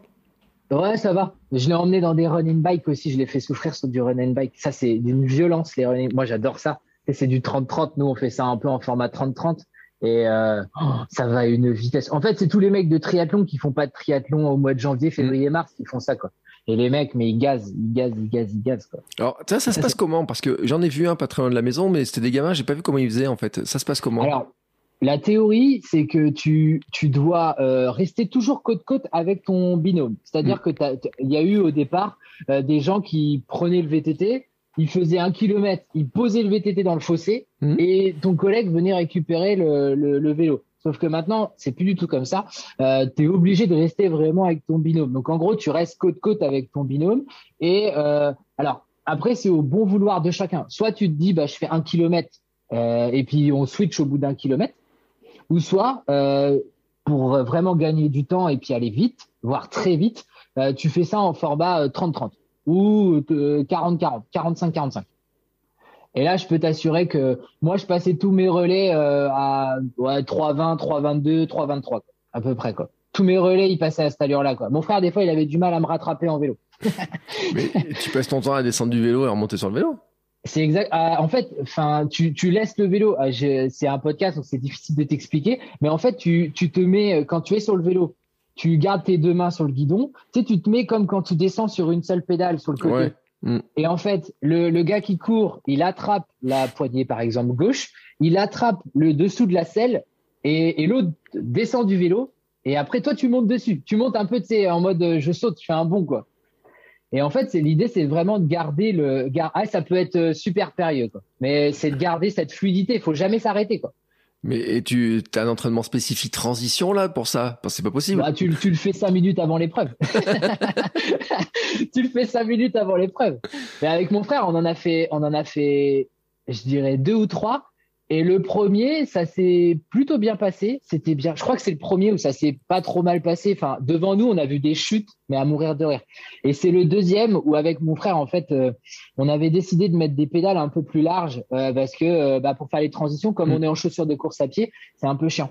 Et en fait, j'avais été chercher des pédales, mais des pédales en, acier, tu vois, basiques et tout. Mm. Et en fait, j'ai pris la pédale dans le mollet, mm. mais vraiment, mais fort. Et autant te dire que, bon, c'est un podcast, je peux pas te faire voir, mais j'ai une entaille, j'ai eu une entaille dans le mollet, mais qui était vilaine, et j'ai encore la marque, ça doit faire au moins 5 ans, je pense. Mm. Mais je pense que j'aurais dû aller me faire recoudre ce jour-là, mais j'y ai pas été, mais euh, l'entaille dans le mollet, parce qu'en fait, bah, mon frère a, a, a, dévié un petit peu. Moi, j'ai voulu le rattraper et la pédale, elle m'a tapé dans, sur le côté du mollet, quoi. Et euh, j'avais un trou, mais euh, un joli trou, quoi. Et j'ai fini, j'avais le mollet en sang. Et voilà. Mais on a fini, on a fini bien. On a toujours fait des belles, des belles positions hein, sur des running bikes. Je crois qu'on fait euh, sur le running bike de Saint-Nazaire, je crois qu'on fait plusieurs fois un top 10. On doit faire 7 ou 8e sur le dernier. Donc euh, et je crois qu'on a le dernier, on fait 14 euh, on fait 14 ou 15 boards en, même pas 45 minutes, 48 minutes, je crois un truc dans ce style-là. Donc ça va ça va super vite. Super super vite. Mm. Mais c'est vrai que c'est je comprends qu'il y ait beaucoup de gens qui fassent du triathlon qui viennent faire ça parce que en plus, tu t'enlèves le côté pour les organisateurs, ils ont pas de piscine à trouver, de lacs, de plans d'eau, de je sais pas quoi. C'est plus, c'est facile, enfin facile. Je m'entends, mais c'est quand même plus facile à organiser. Bah les, les tris, ouais. Alors après, nous à Saint-Malo, tu vois, on a, on a le tri corsaire et tout. Euh, ils ont intérêt à faire ça bien quand même parce que je crois qu'il y a deux ans, il y a eu Covid. Il y a deux ans, euh, je crois, euh, ils ont fait un Ironman et je crois qu'ils n'ont pas dû mettre correctement les balises ou quoi que ce soit. Mm. ils ont fait 3 km, 3 km 8. Et les mecs, ils étaient tous là, ils sortent de l'eau, ils disent bah il nous manque, il nous manque 800 mètres quoi. Donc euh, tu as intérêt quand même à faire les mm. choses correctement parce que, mais ouais, en, mer après, je pense que nager en mer, c'est quand même nager, c'est quand même largement différent que de nager dans un plan d'eau quoi. Parce qu'en mer, c'est c'est plus chaud quoi. Pour le moment, je sais pas si je me sens prêt à aller en mer. Ouais, mais tu vois, tu as des swimruns. Euh... Alors, je suis en train de chercher le swimrun, mais j'ai perdu le nom. Euh... Euh, parce que je crois qu'il était pas très loin de chez toi, qui avait fait. On en avait parlé avec Lucille Woodward. Euh... Alors il y, en a plusieurs. Nous maintenant, il y a l'un des plus connus, c'est dans la baie du, du Morbihan. Hmm. C'est côté euh, côté Sarzo et tout ça, je crois. Euh, dans vraiment côté ou côté côté euh, côté Vannes ou dans des choses comme ça. Et moi, j'ai des gens qui ont créé un à côté de Cancale, à côté de Saint-Malo, la première édition cette année. D'accord. Et euh, maintenant, en plus, il y a des swimruns où tu peux même les faire tout seul. Par exemple, si ton frère ah, il est pas très chaud par ça, tu peux, euh, bah, parce qu'on avait parlé avec Lucille Woodward et normalement le swimrun c'est à deux, avec euh, attaché ou pas, ça c'est à toi de voir. Mais en fait, euh, le celui qu'elle avait fait, il y avait des engagements seuls. C'est possible de le faire en, ah, bien, seul. Ça. Ah ça c'est pas mal ceux qui ont du mal à trouver des fois des équipiers, etc. Euh, c'est vrai qu'il y a des swimruns. Alors c'est pas très la logique euh, Otilo, euh, la, la naissance du swimrun en, en lui-même. Mais par contre, c'est vrai que c'est un format qui commence à exister parce que je pense que les ordinateurs, ils ont aussi compris que euh, des fois, c'est un peu compliqué de trouver un binôme, euh, trouver un binôme qui va nager. Moi, je le sais, hein, parce que sur mon swimrun, si j'avais pu m'accrocher à Hermano, il nageait tellement vite que j'aurais pu faire du ski nautique. Euh, Et à pied, à pied, t'aurais pu le tirer, quoi. Non, on va peut-être pas aller jusque là quand même, hein, mais euh, même s'il dira le contraire parce qu'il est très gentleman. Euh, mais euh, non, à pied, ça avançait bien, mais je suis pas à ce point-là. en tout cas, mais c'est vrai que il y a des, c'est un sport où le fait d'être deux au départ et posait d'ailleurs des problèmes à ceux qui voulaient faire au Tilo et compagnie, parce que j'avais vu que il fallait trouver des, euh, des coéquipiers. Alors j'en avais eu l'an dernier sur le podcast. Euh, eux, ça fait des années qu'ils le font. Tu vois, ils, ça fait des années qu'ils sont ensemble, etc. Mais il y en a qui, par exemple, pour Rotilo, c'est pas des petites annonces, tu vois, mais presque. Dire, euh, cherche quelqu'un qui peut courir, nager à telle vitesse pour qu'on puisse avoir une chance de gagner. Parce que sinon, euh, il y a des gens qui ont du mal à trouver un coéquipier, quoi. Bah après c'est pas c'est pour pour en avoir déjà fait. Alors je dénigre absolument pas contre mon frère parce que le, le, le but premier c'était pas de gagner, mais c'est vrai que je pense que si si tu fais ça avec quelqu'un qui est un ch'touille plus fort que toi, euh, je pense que c'est archi archi motivant. Et moi par exemple si je trouvais quelqu'un qui, faisait encore mieux du VTT que moi je fais. C'est pas compliqué parce que je suis une buse à VTT, mais euh, mais quelqu'un qui fait mieux du VTT, quelqu'un qui sait bien faire du kayak et qui court même à peu près comme moi ou même un peu mieux, bah je pense que au vu de ma motivation, on arrivera à faire des podiums parce que clairement voilà, c'est c'est c'est entraînant d'être à deux. C'est c'est du partage, on en revient toujours à la même valeur, mais c'est hyper entraînant de faire un truc à deux. Alors le faire tout seul, il y a tellement de sports qu'on peut faire seul que voilà, si, si ça plaît à certains de, de, faire nager, course à pied, nager, course à pied. Après, le, le fait de le faire à deux, je trouve que ça, bah, ça fait un, ça fait un défi, ça fait un, ça fait une histoire. Quoi. Mmh. Mais ça, par contre, t'as as entièrement raison. C'est que ça fait un vrai, euh, un vrai, euh, une vraie histoire. Tiens, j'ai retrouvé euh, Lucille Woodward. C'était Dinard qu'elle avait fait. Ah oui, c'est c'est le swimrun. oui, exact. C'est ah, c'est très joli. C'est bah, la baie la baie de Dinard, direction Saint-Lunaire et tout ça. Ça s'appelle, je sais plus comment ça s'appelle. C'est au mois de septembre. Oui, je crois que c'était dans cette zone-là quand on avait discuté et tout. Et euh, donc ça existe. Hein, c'est pour ça de dire que c'est vraiment ça existe hein, pour ceux qui se posent la question, qui cherchent, etc. Euh, je pense que ça va se développer de plus en plus parce que c'est vrai que euh, c'est pas facile toujours de trouver euh, un coéquipier. Puis il y avait les questions d'entraînement, d'arriver à s'entraîner en même temps pour avoir un petit peu l'habitude aussi de savoir comment euh, gérer certaines choses. Quand tu me parles de ta transition en vélo, moi je rigole, mais euh, celui qui veut vraiment euh, travailler la transition, il y a un moment donné, il faut aussi qu'il se travaille à, deux, quoi, parce que vous faites un peu les clowns là, sur votre vélo, je monte, je descends et tout, mais. Euh... Ah, faut, faut le bosser. Je pense que si tu veux un peu performer, il faut faire. Nous, avec mon frère, mon frère, il habite dans, au-dessus de, au-dessus de Nantes. Euh, de, si tu veux, on avait, on, on l'a fait une fois histoire de voir, mais la première fois, on s'est dit, on va s'arrêter. Pour la première fois, on s'est dit, on va, on va pas faire ça en, en roulant. Et en fait, c'est en regardant faire les gens euh, en se disant bah ouais c'est vrai que c'est pas la mauvaise technique. Alors les gens qui avaient qui avaient fait ça au début en posant le VTT dans le fossé, on va dire que sur le fond c'était pas si mauvais parce que ça aurait pu éviter plein d'accidents. Mais arrivé un moment tu t'en sors plus si t'as 15 VTT que t'es obligé de mm. chercher ton VTT dans le fossé, voilà. Puis c'était pas très c'était pas très loyal. Tu t'imagines tu tombes avec un mec qui court euh, enfin je sais pas qui court à 30 euh, et qui court à son 10 km en 30 bah il pose un coup le VTT après il finit la course tout seul devant c'était pas très loyal donc c'est pour ça qu'ils ont mis les ils ont mis des règles mais, mais c'est vrai que bah, ça se bosse, quoi. Après, là, pour le coup, par rapport à tout ce que je fais, c'est plus du, c'est plus du partage avec mon frère, c'est plus des, un bon moment. Euh, derrière, après, on se fait un bon repas, une bonne bouteille de vin et on en rigole encore après. Quoi. Hmm. T'as l'esprit de compétition quand même. Bah, un petit peu, un petit peu, mais plus quand je l'ai perso plus quand je l'ai perso. Après, par contre, euh, tu vois, sur un, mon, frère pourrait te le dire, sur un, sur un running bike où tu sais que tu as des gens devant et que tu as la possibilité d'aller les chercher, bah, le but, c'est soit tu fais quelque chose où tu, où tu te dis, c'est en mode, euh, on se fait une sortie cool et tout, ou soit tu te dis, tu prends un dossard. On dit, sitôt que tu pris un dossard, c'est que tu vas un minimum te dépouiller un petit peu, quoi. Tu vas un minimum essayer d'être compétiteur. Après, euh, moi, par exemple, l'année, il y a, euh, avant Covid, j'ai pris un dossard pour être pacer pour quelqu'un qui voulait faire 40 au, 10 km. Et bah, ça m'a fait trop, ça m'a fait trop plaisir. J'ai trouvé ça, j'ai trouvé ça génial de pouvoir l'emmener et il a fait 39, 39, 49 ou 39, 50 et, euh, et j'étais trop content pour lui parce que lui, ça faisait des années qu'il voulait passer sous les, sous les 10, euh, sous les 40 au, au 10, quoi. Mm. Mais ça, si je pouvais le refaire, je le ferais parce que ça, c'est cool comme expérience. c'est vraiment bien. Et puis, tu vois le mec en face, il est trop content. Quoi. Ça fait des mois qu'il s'entraîne ou des semaines qu'il s'entraîne et ça paye. quoi. Ah mais c'est clair. Et puis je l'ai vu euh, avec d'autres hein, qui, euh, qui ont fait pacer aussi et, et tout. Euh, C'est toujours un, c'est toujours bien quand tu as des temps comme ça que tu n'arrives pas à battre, avoir quelqu'un qui l'a déjà fait, qui connaît, euh, qui parce qu'en plus bon, je vais dire que c'est pas forcément tranquille, mais c'est que toi avec un temps de 36, tu sais que les 40 tu peux les atteindre oui. Facile. Bah, ce jour-là, j'avais fait, je m'étais échauffé, j'étais venu en courant de la maison, ça faisait 7 bornes, j'ai fait 10 bornes et je suis, reparti en footing de récup, ça m'a fait ma sortie longue, quoi. Mais c'est bien, au contraire. Moi, si, si, on peut aider des gens comme ça, c'est comme sur les réseaux, si tu veux, euh, si on peut faire, si tu veux faire une parenthèse sur, une parenthèse sur les réseaux, si on peut aider les gens à les conseiller, à leur donner des, à leur donner des petits conseils et tout. Je suis pas coach, voilà. Même quand j'ai fait des petites, des petites publis en mettant conseils du jour, euh, variés, tout ça, conseils du jour. Même si ce que moi je fais, des fois c'est pas très conventionnel. À côté de ça, bah peut-être que t'inspires des gens, peut-être que le mec il va se dire ah bah tiens lui il fait ça, ça fonctionne. Toi on sait très bien qu'un week-end choc, pour en revenir à celui-là, pour l'ultra trail c'est intéressant, mais il y a plein de gens qui en font pas. Mm.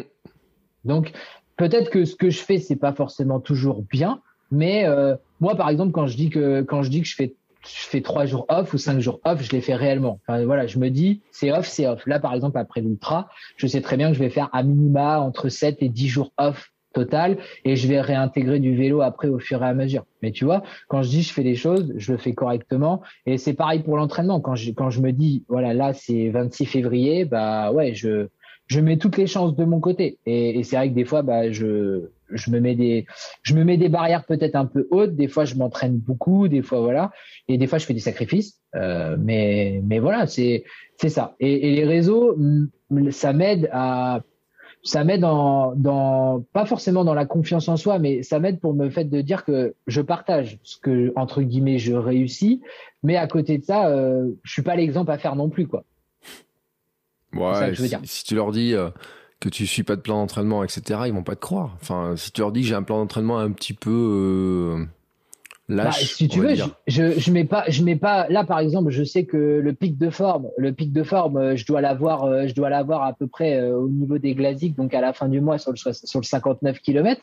Après, je sais très bien que je vais être 10 jours un peu plus un peu plus lâche euh, je vais me faire un dernier petit bloc de, de, de, de, longueur, enfin d'entraînement de 10-12 heures, pareil comme j'ai fait, mais avec moins de D+, aux alentours de février, euh, aux alentours du, du 10 à peu près, du 8-10.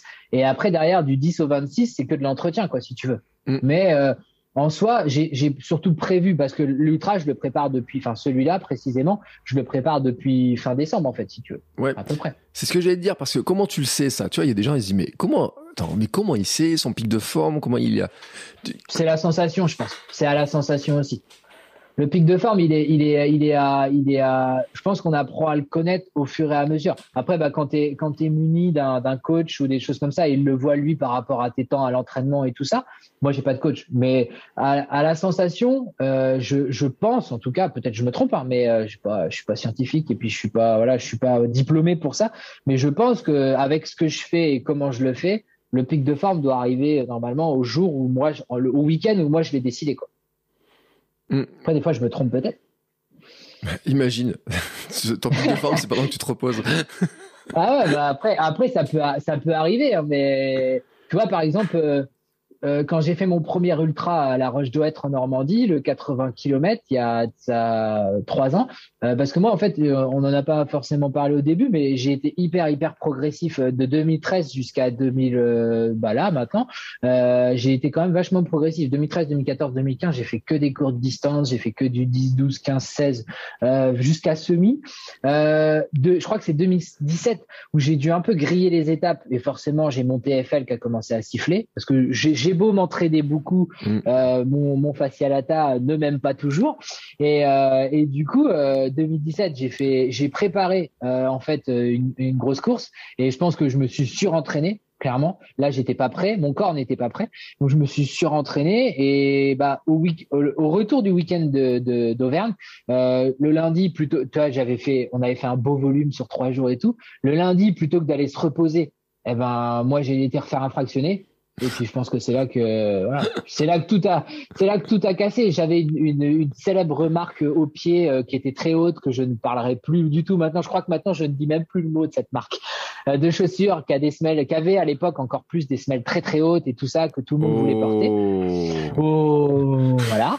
Et, euh, et tu vois et, et, moi en fait que j'ai compris en allant voir en allant voir un podo un podo du sport euh, qui m'a fait des semelles mais pendant un an pour me dire bah effectivement il y a un problème mais on va le corriger et tout. Il m'a dit clairement cette marque-là, elle n'est pas faite pour vous, elle est trop haute et mm. vous vous avez une petite déviance au niveau du genou, eh ben en fait votre genou dévie à chaque fois parce que vous avez un manque de stabilité. Mm. Donc du coup, je suis descendu. Alors, je suis pas descendu dans le drop parce que le drop pour moi entre guillemets, je suis à l'aise dans tous les drops. C'est-à-dire que moi, j'ai des drops 4, j'ai des drops 6, j'ai des drops 12. Je suis adepte dans tous les drops. La seule chose, c'est qu'il faut faire attention à la différence de taille de semelle. C'est ça qui est mm. très important.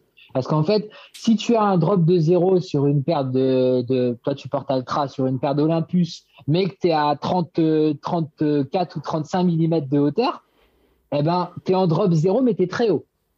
Alors que si tu as une paire euh, de, de comment de l'Olympique, par exemple, euh, pour ne reciter que euh, chez toi, c'est ce que tu aimes bien, bah tu es beaucoup plus bas. Et donc, ok, tu as moins d'amorti que l'Olympus, mais tu as quand même une possibilité de stabilité qui est meilleure sur l'Olympique que sur l'Olympus.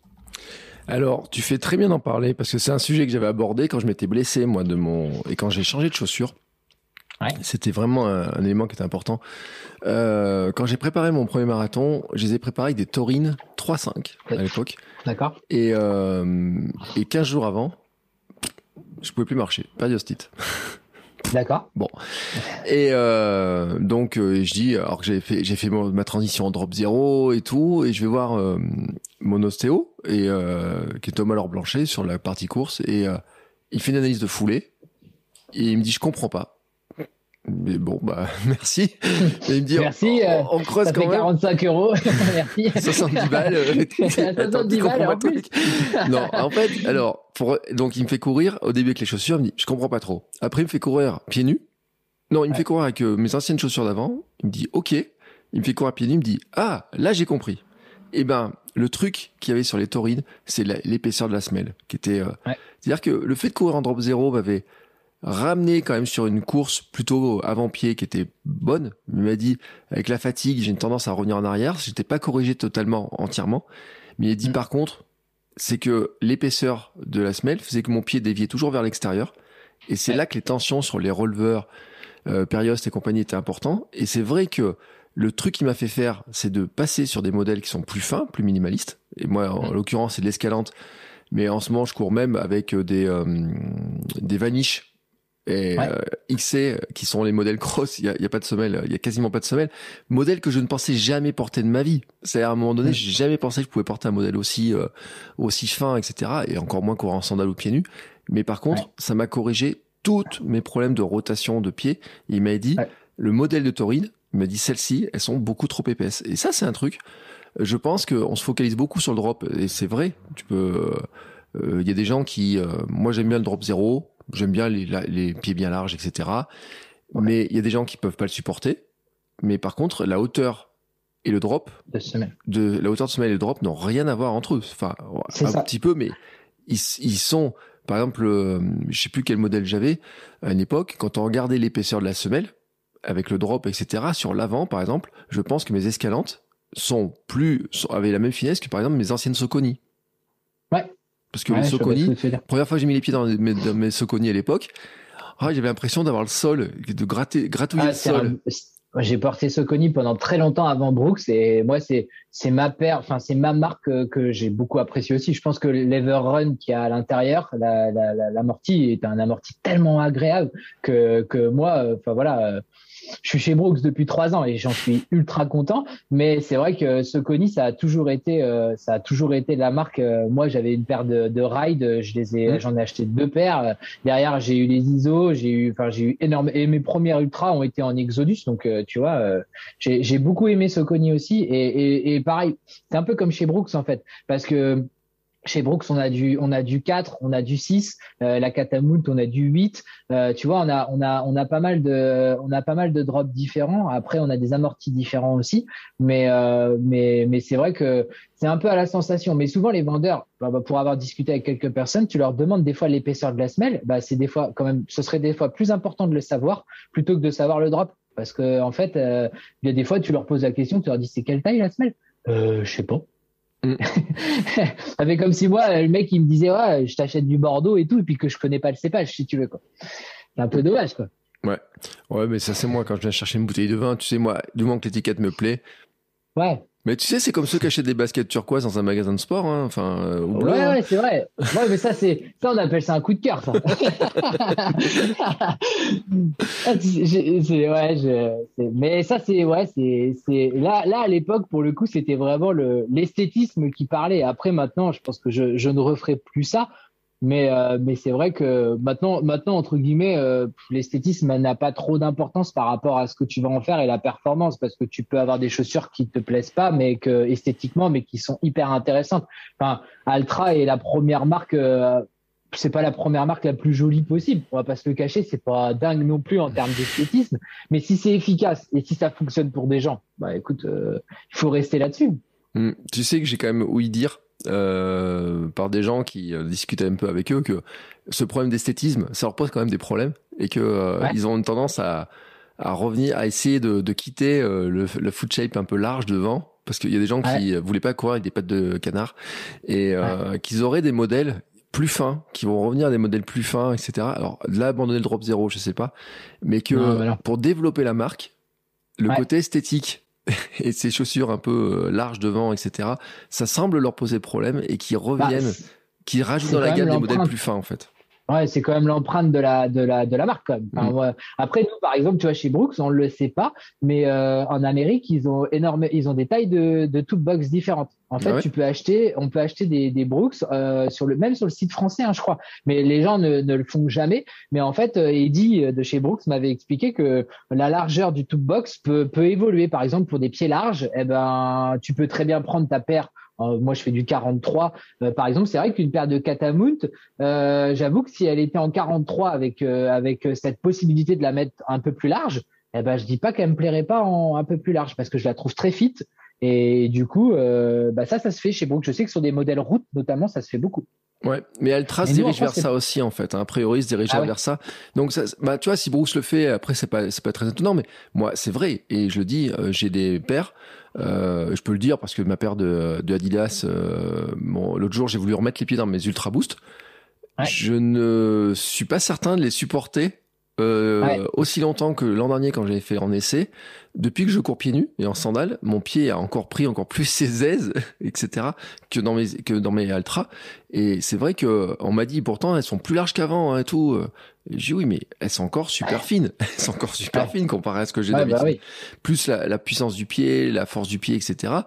Euh, c'est encore un truc différent. Mais après, euh, moi, je me rappelle, je suis pas sûr, tu sais, si je devais rentrer dans mes chaussures de foot et de rugby quand j'étais gamin, ah, c'est sûr que non. Moi, j'ai ah. déjà essayé de remettre mes chaussures de foot, euh, même mes chaussures de, de soccer. Là, j'avais refait un soccer il y a quelques quelques années, avant Covid, là, juste avant le Covid, et oh, les chaussures en 43 de mes Nike en 43, là, laisse tomber. En, en futsal, euh, si je devais refaire du futsal là, je remettrais pas ça. C'est pas possible. Parce que même si t'as même si t'as l'impression d'avoir le ballon qui touche bien le pied, hein, tu sens bien mm. la balle et tout, hein, c'est pas le problème. Mais alors, euh, ouais, t'es oppressé quoi. T'es super oppressé par rapport à une chaussure de, de course à pied euh, où t'es. Ben, moi, je prends l'exemple chez Brooks d'une Cascadia, ça t'enveloppe la, la, la, le pied, c'est un peu un peu de pantoufle quoi. Mais t'as de la place. Donc euh, c'est vrai que là, pour, de repasser avec une, de repasser avec ma chaussure de soccer d'époque, on va dire, surtout que ça faisait euh, peut-être bien cinq ans que je les avais pas dépoussiérées, donc. Mais bon, écoute, mm. c'est sympa quand même. Euh, on doit le dire parce qu'il y a des gens qui se posent la question. Là, on parlait de Brooks, etc. Donc, euh, tu es euh, ambassadeur. Enfin, je sais pas comment vous appelez ça. la Renapi Team, je sais pas si on peut vraiment. Tu vois, Amélie on a parlé un petit peu l'autre jour. C'est c'est plus une communauté. Mm. C'est plus un c'est plus un, un, un, gros groupe parce que chez chez Brooks, il y a des il y a des élites. Il y a mm. des, des, des gens très très très très performants. dans la Renapi Team, il y a des gens très performants. Hein. L'année dernière, on a quand même un mec qui fait qui fait, euh, je crois, 2,22 ou 2,23 sur marathon de Paris. Euh, tu vois, il y a quand même des gens, voilà, qui qui gazent bien. Il y a des gens qui font de l'ultra. Hein. Bah, l'année dernière, il y a un mec à la Réunion qui fait, je crois, un top 50. Enfin, tu vois, sur la diag. Donc, euh, en Renapi Team, il y a surtout du passionné. Il y a, a l'esprit Renapi en fait, l'esprit l'esprit de partage. Donc moi, clairement, ça ça l'était déjà avant d'être chez Brooks et ça, ça continue super bien ce que je fais déjà sur les réseaux depuis le début. Et puis, puis il y a une grosse ambiance. Après, euh, moi, j'ai la, j'ai malheureusement, enfin malheureusement, je peux jamais aller euh, aux événements Brooks parce que je bosse le samedi. Donc, euh, je pense que tu as déjà dû voir mon délire. Mon délire, c'est de prendre un bus de nuit à 23h30 à Rennes et, et, de partir les voir à Paris le lendemain matin. Donc en fait, je prends un bus de nuit à 23h, j'arrive à Bercy à 4h30 du matin et je les retrouve après à, je les retrouve à 6 heures, quoi. 6 heures, 7 heures pour aller faire un footing, quoi. et je repars le soir à 18 heures. Super ton week-end. Vraiment. Voilà, euh, bah, ah ouais, mais tu vois, ça, c'est, ça, ça prouve, c'est ce que j'ai toujours dit, ça prouve que je suis dans, j'ai envie quand même d'être dans le truc, j'ai envie de partager ça avec les copains et tout. Mais bah, tu veux, la cave le samedi, c'est l'une des, plus, des plus grosses journées, donc tu peux pas dire à ton patron, bon bah, je m'en vais quoi. Euh, nous, on est que, on est que deux à bosser. Enfin, j'ai une apprentie, mais on est que deux titulaires. Euh, on peut pas, on peut pas se permettre le samedi, euh, là où tu fais le plus de clients, de se dire bon bah on s'en sépare d'un. Quand on est en vacances, on est en vacances. Mais là, pour le coup, bah je vais pas poser une, semaine de vacances pour aller dans un événement Brooks, quoi. C'est compliqué. Quoi. Mm. Euh, bon, toi qui es caviste, euh, t'as fait le marathon du Médoc, les choses comme ça ou? Même pas. Et franchement, ça me tente bien. Mais dans les deux sens, à la limite, j'aimerais bien le faire performance, mais j'aimerais bien le faire aussi en mode en mode déguste. Quoi. J'aimerais bien le faire en mode déguste parce que bah ouais c'est moi la, la cave c'est c'est mon métier, mais c'est une passion avant tout. Je pense que la course à pied, le sport, c'est une passion, mais moi, le vin, c'est c'est c'est c'est aussi un truc où je voyage, c'est aussi un truc où où ça me passionne, quoi. Je j'essaye toujours de de savoir tout ce que je peux savoir et, et des fois, et puis je goûte tout ce que je peux goûter. C'est-à-dire que je me prive, je me prive jamais de, je me prive jamais de me dire, voilà, je ne bois pas, euh, je dirais, 10 euh, ou 15 jours avant mon ultra mm. euh, ou avant une grosse course. Par contre, goûter, recracher, parce que bah, on va pas se le cacher, je, suis caviste. Quand je vais dans des salons, quand je vais dans des trucs où je goûte 70 vins sur une journée ou même 80 vins sur une journée, tu dois recracher. C'est pas possible. Tu peux pas, tu peux pas te permettre de tout boire, sinon tu arrives à la pause 4 heures. Excusez-moi, euh, je vais goûter le Chabal Musini. Euh, voilà. Donc tu peux pas, si tu veux, euh, tu es obligé d'apprendre à recracher. Et d'ailleurs, en école hôtelière, on t'apprend à recracher au début. Donc, euh, donc en fait, c'est pas, c'est pas problématique. Par contre, c'est sûr que tu ne t'amuses pas à faire une Java où tu bois 7 bouteilles à, à 4 le, vendredi soir quand tu as un ultra le dimanche matin. Quoi. Mm. Essaye d'être cohérent, quoi. Ouais. Mais, euh, mais je m'autorise, euh, je m'autorise, euh, je m'autorise pas de, de, de, de boire, de boire. Eh, tu sais que le vin c'est plein d'antioxydants. C'est, c'est, il y a énormément d'eau à l'intérieur et sinon plein d'anthocyanes et d'éthiols. Donc en soi, il y a rien de mauvais pour la santé. Il y a que la quantité qui fait du mal, mais sinon la petite quantité ne fait pas de mal. Ouais. Alors, est-ce que tu iras jusqu'à me dire que ça pourrait être une boisson de récup? Euh, non, quand même pas. Euh, mais c'est une boisson, c'est une boisson que j'utilise forcément pour ma récup perso, parce que moi, mon réconfort, c'est ça aussi. C'est-à-dire que si je me fais une énorme sortie, si je me fais un ultra, tu peux être sûr que le soir même, c'est obligé que je goûte un truc.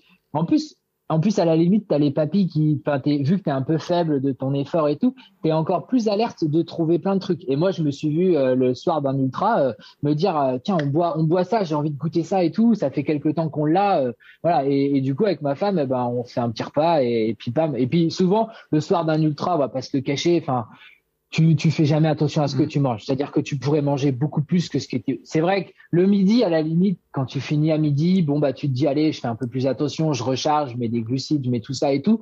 Mais le soir, d'un gros truc, tu as envie de te faire plaisir. C'est mental aussi. C'est c'est mm. le mental, euh, ça se joue beaucoup. Et, et mentalement, on va pas se le cacher. Moi, euh, le, la bouffe reste, euh, reste un moteur aussi. Hein. je, je suis pas tout à fait comme Mehdi à dire que je, je cours pour plus manger. Enfin, j'avais écouté son podcast et tout. Je suis pas du genre à moi déjà le saucisson, oui à la limite, mais c'est pas ce qui me fait le plus triper. Mais euh, sauf quand j'ai vraiment besoin de sel, parce que c'est vrai que sur un sur du du du, du long, euh, arrive un moment le sucre tu satures. Donc du coup, euh, donc le sel est intéressant. Mais mais moi j'ai un estomac, j'ingurgite tout ce que je veux. Enfin, sauf quand je fais des bêtises sur des ultras et là j'ai des mauvaises, euh, des mauvais, enfin j'ai une mauvaise expérience. Ah, mais sinon je. Attends, ah, attends. je pense que, les gens vont rigoler. Les gens vont rigoler. Attends, mort, attends, sur, sur ma sonnerie. Euh, merde, j'ai pas mis ma, sonnerie. Je vais, je vais, venir avec une sonnerie maintenant. Et je vais faire bip. Il faut que tu racontes ça. Allez. Un jour, un jour, il y a trois ans, à un ultra, euh, j'avais une semaine de vacances avant mon ultra. Donc génial, je suis mm. arrivé bien en forme et tout.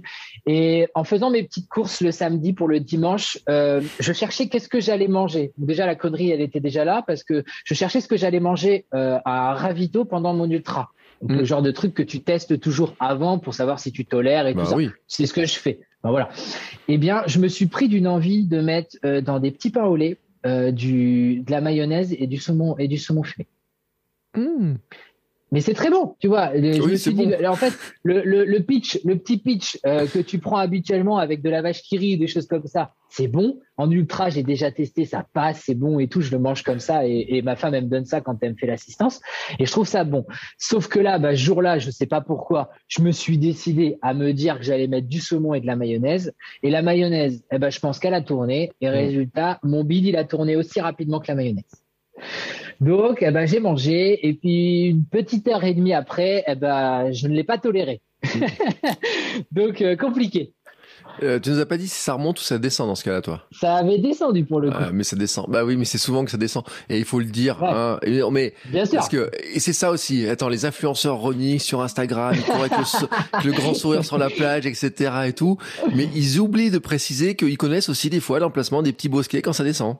Bien sûr, non, mais c'est sûr que sur les réseaux, on, on, embellit beaucoup les choses. On voilà, même même euh, il y a beaucoup de gens qui disent euh, on fait des photos souvent quand on est quand on est quand on est bien, quand on mm. est voilà.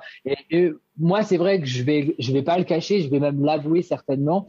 Je suis du genre à faire une photo avant ma séance que après ma séance. Mm ça je l'avoue. Sauf quand je suis vraiment à la bourre et là je me dis allez vas-y je pose le trépied là et puis je me prends en photo à cet endroit-là. Mais euh, mais en gros je suis souvent du genre par exemple si j'ai une séance à faire au stade je vais toujours faire ma photo. Par contre après je me mets pas euh, sur la photo je me mets pas comme si j'étais en PLS. Tu vois mes photos c'est plutôt des photos où je suis en train de courir plutôt des photos en élan. Mmh. Euh, donc là je, je, le fais. Par contre je me fais pas une photo où si je suis en PLS alors que j'ai pas fait encore la séance parce que c'est pas, c'est pas le genre de choses que je fais. Mais, euh, mais voilà. Et, et c'est vrai que, bah, euh, oui, des fois, on, des fois c'est beau, des fois il y a des beaux paysages, des fois il y a plein de choses, mais des fois on, on, souffre un petit peu quand même aussi. Mais c'est ça qui est marrant. Ouais, non, mais il faut le dire parce que c'est vrai qu'il euh, y a des entraînements, au bout d'un moment, tu peux être fatigué, tu peux en avoir marre. Une séance de piste, c'est logique que si tu fais la photo après, t'es, t'es l'air un peu déglingué de la tête, quoi. C'est ça. Ouais. Mais après, ça m'arrive de les faire après quand, euh, quand je sais que je suis un peu short en timing et tout. Et puis voilà. Mais après, j'ai appris à, à pas trop me prendre. Au début, quand j'ai démarré un peu sur Insta et que ça a été vite, parce qu'en gros, moi, j'ai pris. Euh, Bon, allez, en trois ans, ouais, j'ai, j'ai fait, ma, ma communauté s'est créée à peu près en trois ans. Et c'est vrai qu'au début, je me, je pense que je me prenais trop la tête. C'est-à-dire que des fois, je me disais, ouais, ça, ça va marcher, ça, ça va pas marcher et tout. Encore maintenant, je me prends un peu la tête parce que, bah, maintenant, j'ai des, des, des, bah, quasiment pas des sponsors, mais par exemple, avec Brubeck, j'ai quand même un soutien qui est important. Et si tu veux, bah, je me, je me, je me dois de bien faire les choses. Mm. Euh, quand, quand j'ai des sponsors et tout, euh, quand c'est des choses, quand c'est des tests produits, bah, je reste transparent, je reste crédible et je, voilà, je fais, je dis ce que j'ai besoin de dire. Euh, à côté de ça, jamais on me paiera pour dire que ce produit-là c'est un bon produit alors que c'est de la merde. Mais euh, mais euh, mais l'idée c'est de se dire que bah si tu veux être transparent, si tu veux être crédible, si tu veux être bien, bah faut essayer de bien faire les choses. Et au début c'est vrai que je me prenais beaucoup la tête. Et là maintenant j'ai appris à déjà anticiper un petit peu. Tu vois ce que je te disais hier, c'est qu'hier on a fait un peu de contenu, bah, en gros pour une vidéo ce soir, pour un test qui sort mercredi. Euh, pour voilà, j'essaye j'essaye d'anticiper un peu plus les choses grâce à Alice parce que tout seul, bah, je l'avoue que ce serait hyper compliqué. Il y a des moments où bah se filmer tout seul, c'est pas facile. Prendre des photos tout seul, ça se fait, mais tu fais pas les mêmes photos avec un appareil photo qu'avec un téléphone portable on va pas se le cacher non mmh. plus. Donc, euh, donc voilà. Mais euh, j'ai appris à prendre un peu le dessus. C'est-à-dire que une photo sur Instagram, si elle fait 1500 j'aime, je vais dormir tout pareil que si elle en fait 750. C'est ça que je veux te dire. Ah ouais ça, ça, me dérange. Ça, bah, ça me gêne plus. Ah, il y a eu un moment, ça me saoulait. Parce qu'il y a eu un moment. Non, ce qui m'énerve, ce qui m'énerve, c'est les vidéos. C'est-à-dire que Instagram te dit, faites des IGTV, mm. faites des réels, faites tout ça, et tu vas, tu vas faire un truc, un truc carré, propre. Là, l'autre jour, j'ai fait le tour, le tour de, du Grand B à Saint-Malo. J'ai mis une musique, j'ai mis un truc et tout. C'est pas compliqué de montage, mais c'était beau si tu veux. Mm. J'ai rien fait dessus. Et là, j'ai fait une vidéo où j'ai fait le kéké l'autre jour et tu fais et tu fais 10 000 vues dessus. Donc euh, c'est c'est c'est dommage parce qu'il y a des fois en fait tu passes très peu de temps à faire une vidéo et ça marche pas, ça marche très bien. Il y a des fois tu passes un temps fou, tu vois les IGTV de produits notamment. Euh, J'en fais encore, mais ça marche de moins en moins. J'ai l'impression qu'IGTV sur, sur Instagram, ça ne nous met pas du tout en avant, en fait. Ouais, je vais te dire un truc, hein. Et euh, ça y est, IGTV, c'est mort. Il le supprime. Donc, euh, t'es tranquille. Ouais, tu peux désinstaller l'appli, tu peux, tu peux faire tout ce que tu veux. ouais, mais tu vois, ça reste un support long, ça reste mm. un support long qui est intéressant quand tu veux laisser sur ton feed. Mm. Après, euh, je me vois, c'est toujours un peu compliqué de, de, de, rebasculer les gens sur YouTube. Je sais que YouTube est, est la plateforme vidéo, mais moi j'ai moi j'ai un peu de mal. J'aimerais me centrer que que sur Instagram en fait. J'ai pas trop. Toi j'ai fait un TikTok et je mets deux trois trucs sur TikTok, mais ça prend pas. Et, et en même temps j'y mets j'y mets pas du cœur non plus, donc c'est pas très très grave si tu veux. Mais euh, mais voilà, je bah, en même temps vu ce que je vois sur TikTok, faut quand même être euh, très intrusif dans, chez, dans, son chez-soi. C'est-à-dire qu'il faut prendre, enfin, faut rester dans la vie tous les jours. Faut être très dans la déconne. Faut être très tout ça. Faut pas, faut pas trop prendre trop au sérieux, en fait, sur TikTok, je trouve. Bah, ça, c'est ma vision de TikTok. Mm. Après, euh, moi j'ai un compte TikTok, ça fait longtemps que j'ai rien mis. Euh, mais par contre, j'ai des vidéos qui ont fait 80 000 vues sur TikTok. Ah putain. Et euh, la même vidéo à côté fait 700 vues. Donc euh, des fois, il y a des coups d'algorithme qui sont bizarres. Oui. Et j'ai un exemple. Je ne peux pas expliquer. Enfin, j'ai une bout d'explication parce que c'est aussi mon métier, moi, les réseaux sociaux. C'est, je tourne deux vidéos identiques dans mon bureau avec le même t-shirt, la même casquette, tout Il y en a un, c'est trois erreurs à ne pas faire et l'autre, c'est trois conseils pour mieux courir. Les trois erreurs fait euh, des milliers de vues. Les trois conseils à pas dépasser les 1000 vues. Tu vois Ouais, c'est ça. Et ça, je pense que ça peut devenir la petite phrase d'accroche, un truc dans l'algorithme qui prend pas. Euh, c'est une expérience que je fais avec ma fille et je le dis aussi de temps en temps. Ma fille, elle est beaucoup plus sensible au truc que tu lui enlèves qu'au truc que tu lui donnes. Et je pense que c'est aussi ça les réseaux sociaux. Ma fille, euh, tu donnes, tu mets un dessin animé, tu lui enlèves le dessin animé, c'est c'est fini quoi. C'est elle pleure dans tous les sens. Par contre, elle dessine et tu donnes le dessin animé, sur le coup elle s'en moque un peu. Par contre, quand tu l'enlèves, ce truc-là, tu sais. J'ai l'impression que TikTok est assez réactif à ça. Et pour revenir sur IGTV, euh, en fait, ce qui va se passer sur Instagram, c'est qu'ils vont tout mixer, les réels, les euh, les IGTV, les stories, tout ça, ça va devenir juste vidéo. Ils vont juste appeler ça vidéo. Tu vas pouvoir faire des réels qui vont faire très longtemps, d'autres qui vont faire du court, etc. Je pense qu'ils sont en train de tout supprimer. Parce qu'en fait, ils se sont rendus compte que les gens, ils comprenaient plus rien et qu'ils veulent juste avoir un feed dans lequel tu déplaces de la vidéo et puis voilà, tu te débrouilleras. Et puis ils devront courir euh, sur euh, en bord de mer et les gens disent oh, c'est trop beau. Bah, normalement, c'est beau, Saint-Malo, on va pas se le cacher. Mm. Même s'il fait pas tout le temps beau, c'est beau quand même. Ouais, mais voilà. Mais bon, et c'est vrai que, mais c'est bien d'en parler, toi, parce que les gens se rendent pas compte du travail qu'il y a, parce que, dis, ouais, attends, euh, je suis sûr qu'il y a des gens, ils disent, attends, Seb Merel, il a trop de la chance, il a 15 000 abonnés, euh, les marques lui envoient des mondes, des baskets, euh, il est nourri, logé, euh, ou je sais pas quoi, habillé de, habillé de A à Z par je sais pas quelle marque, etc. Mais en fait, ils se rendent pas compte de ce qu'il y a derrière. Bah non, c'est ça. Et il n'est pas blanchi, si tu veux finir ta phrase, parce mm. que à côté de ça, Instagram n'est pas un revenu pour moi. C'est vraiment, euh, c'est vraiment, il y a, y a effectivement des contenus one shot, des, des choses où, où on a des propositions et, et, et voilà, où, des fois j'accepte et des fois je n'accepte pas parce que la première chose c'est que j'ai pas de statut d'autre entrepreneur, mm. donc du coup je ne peux pas faire de facture. Donc déjà il y a ça et euh, et, et, derrière après. Euh, oui, bah, ok, on enfin, moi, je reçois énormément de choses. Je vais pas me le cacher. Après, je n'accepte rien qui n'est pas, euh, qui n'est, qui n'a pas d'intérêt pour moi, qui n'a pas d'intérêt pour ma communauté. J'essaye vraiment de trier. Euh, je, je, vais dire un truc qui fait rigoler beaucoup de gens, mais effectivement, je reçois énormément de propositions. Et dans ma boîte mail, j'ai un, j'ai un, j'ai un dossier avec marqué euh, proposition refusée. Et en fait, je stocke tous mes mails dans ce truc-là. Mais je reviens jamais dessus. Mais, euh, mais tu vois, sur mes propositions, euh, ouais, des fois, tu en reçois des fois, il n'y a pas une semaine où tu reçois pas une proposition d'agence ou de mm. marque euh, sans euh, sans qu'on enfin une semaine où on ne propose pas une propos quoi, si tu veux. Même même des fois, j'en reçois 10 12 par semaine. Mais d'un tu peux pas tout faire, de deux euh, même quand c'est hyper alléchant, même quand tu dis ouais, c'est trop bien et tout, bah, il y a des choses avec le boulot, c'est pas gérable et il y a des choses des fois où c'est soit c'est trop court en termes de timing, soit c'est pas possible. Donc il faut arriver à cibler les choses. Euh, du matos, j'en reçois, du matos, j'en donne à des copains même quand euh, là, je sais pas, l'autre jour, j'avais un pantalon qui était trop grand, bah Brooks me le reprenait pas, bah j'ai dit bah tiens, euh, je le file à quelqu'un. Euh, la personne m'a dit je, je te le reprends pas, c'est une dotation dans un colis, donne-le à quelqu'un. Bah je l'ai fait plaisir à quelqu'un. Donc voilà, c'est ça l'idée aussi avant tout, c'est de partager tout ça. tu vois, quand j'ai fait mes concours de Noël, bah j'avais qu'une seule envie, c'était de faire 15 heureux j'avais envie de faire euh, des heureux en se disant bah les mecs vont pas pouvoir s'acheter un électrostimulateur, les gens vont pas pouvoir s'acheter une alors j'ai pas réussi la montre parce que chez Coros tu le sais toi comme moi le flux est compliqué en ce moment. Mais euh, mais voilà. Euh, es encore ambassadeur Coros? Ouais, ouais, ouais. On a, on a une. Moi non. une, normalement, la convention. Non, t'as dit quoi? Moi non. ah ouais, mais c'est eh, hyper. Enfin, c'est pas que c'est hyper bizarre chez Coros, c'est que effectivement, il y avait le groupe où on était tous les deux et tout ça. Après, du coup, on nous a envoyé les Vertix 2 à, à par exemple, à Sportif du dimanche et Run Connect. Euh, on nous a dit, on vous les reprend j'ai dit c'est un peu bizarre, on nous, mm. les, on nous les passe, on nous les reprend. Ouais, mais on va vous les redonner. Bah non, euh, si tu laisses nous les et puis voilà. Donc euh, en ce moment, c'est vrai que chez Coro, je pense qu'ils sont victimes de leur succès. Euh, ils ont mis une grosse. On ne sait pas encore s'ils ont mis une cartouche à Garmin parce que on va voir ce que va nous sortir Garmin d'ici peu.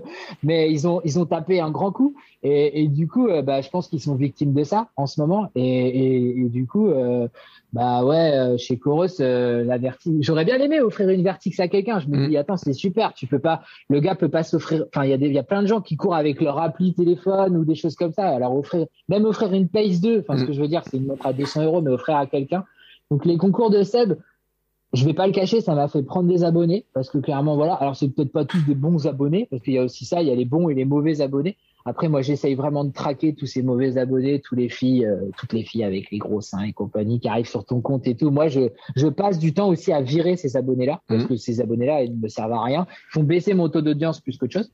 Et à côté de ça, euh, bah, moi, j'ai pris des abonnés, mais je pense que j'ai fait plaisir à 15 personnes à côté. Donc, euh, beaucoup, dans un, dans un compte, tout le monde s'y retrouve et, et, et j'ai pas, j'ai pas été gratté en disant ouais il me faut absolument ça j'ai dit est-ce que ça t'intéresse? La marque elle me répond oui elle me répond non si elle me répond non bah je me fâche pas avec elle si elle me répond oui bah je vois avec elle ce qu'on peut faire voilà. Eh ben écoute, c'est bien d'en parler, de, de, montrer un petit peu l'envers du décor et tout, etc., tout ce qu'il y a derrière, euh, parce que les gens se rendent pas compte un petit peu hein, de, de, de, tout ça. Euh, en plus, on voit des gros influenceurs qui eux peuvent vivre de ça. Mais ouais, euh, c'est ça. Entre... Il y a des gens qui prennent euh, qui prennent qui prennent beaucoup de sous. Hein. Enfin, moi, on m'a fait des propositions euh, euh, un poste euh, ou deux postes, euh, je dirais pas que ça fait la moitié de mon salaire, mais presque quoi. Donc tu te dis, bah c'est vrai que deux postes, qu'est-ce que c'est? C'est c'est que dalle à faire quoi. Moi, j'ai vu des campagnes où ouais, on vous dit bah faut faire ça et on vous donne ça. Et ça, là, le montant qui est là, et eh bah ouais, ouais. Mais en fait, bah tu dis bah déjà bah tu dis non parce que tu peux pas faire parce que si ça t'intéresse pas, tu fais pas. Même pour l'argent. Moi, je moi j'ai un métier, j'ai un j'ai un je pas me le cacher, j'ai un bon salaire. Ça fait dix ans que je bosse dans ma boîte, donc j'ai un bon salaire. Donc à côté de ça, ce que le si peu que je pourrais gagner sur Instagram, ce sera du plus pour partir en vacances, par exemple. Mm. Parce qu'à côté de ça, si tu veux, moi, c'est pas mon but n'est pas n'est pas de switcher mon métier par rapport à Instagram. Mais euh, c'est sûr que c'est sûr que je peux comprendre qu'il y a des gens. Enfin, je repense par exemple à si tu veux donner un nom, euh, Elisha. Je pense qu'Elisha, quand il a fait son marathon balcon, euh, il est parti dans un mood réseaux sociaux. Après, on a basculé avec la, la, naissance de son gosse et tout machin. Je pense qu'il avait des, il avait des partenariats rémunérés qui avaient plus du tout de sens. Euh, derrière, après, il a fait Ninja Warrior et tout. Et en fait, à la fin, il nous a fait, nous a fait une bombe. Et là, maintenant, il, il est plus du tout dispo sur les réseaux sociaux. Parce que je veux dire, c'est qu'il est mort. Mm. Donc, euh, en fait, il faut faire attention à tout ça. Il faut pas tomber dans l'excès d'avoir euh, d'avoir 17 mondes qui dorment dans ta dans ta dans ta, truc et que tu t'en sers que d'une seule. Faut pas tomber dans ces excès-là, mais il faut euh, il faut faut pas qu'on soit pris pour des pigeons parce qu'il y a des fois des gens te demandent des trucs qui sont irréalisables pour pour un produit à 40 balles, mais mais il faut faut trouver un juste milieu. Et en fait, tu t'aperçois que quand tu dis des fois non à des marques, ils reviennent six mois après avec une autre proposition. tu trouves un accord et puis et puis ça se fait bien. Mm. Donc euh, faut que ce soit donnant donnant et à côté de ça faut rester dans le vrai quoi. Moi c'est ce que je me tue à dire aux gens c'est faut rester dans le vrai.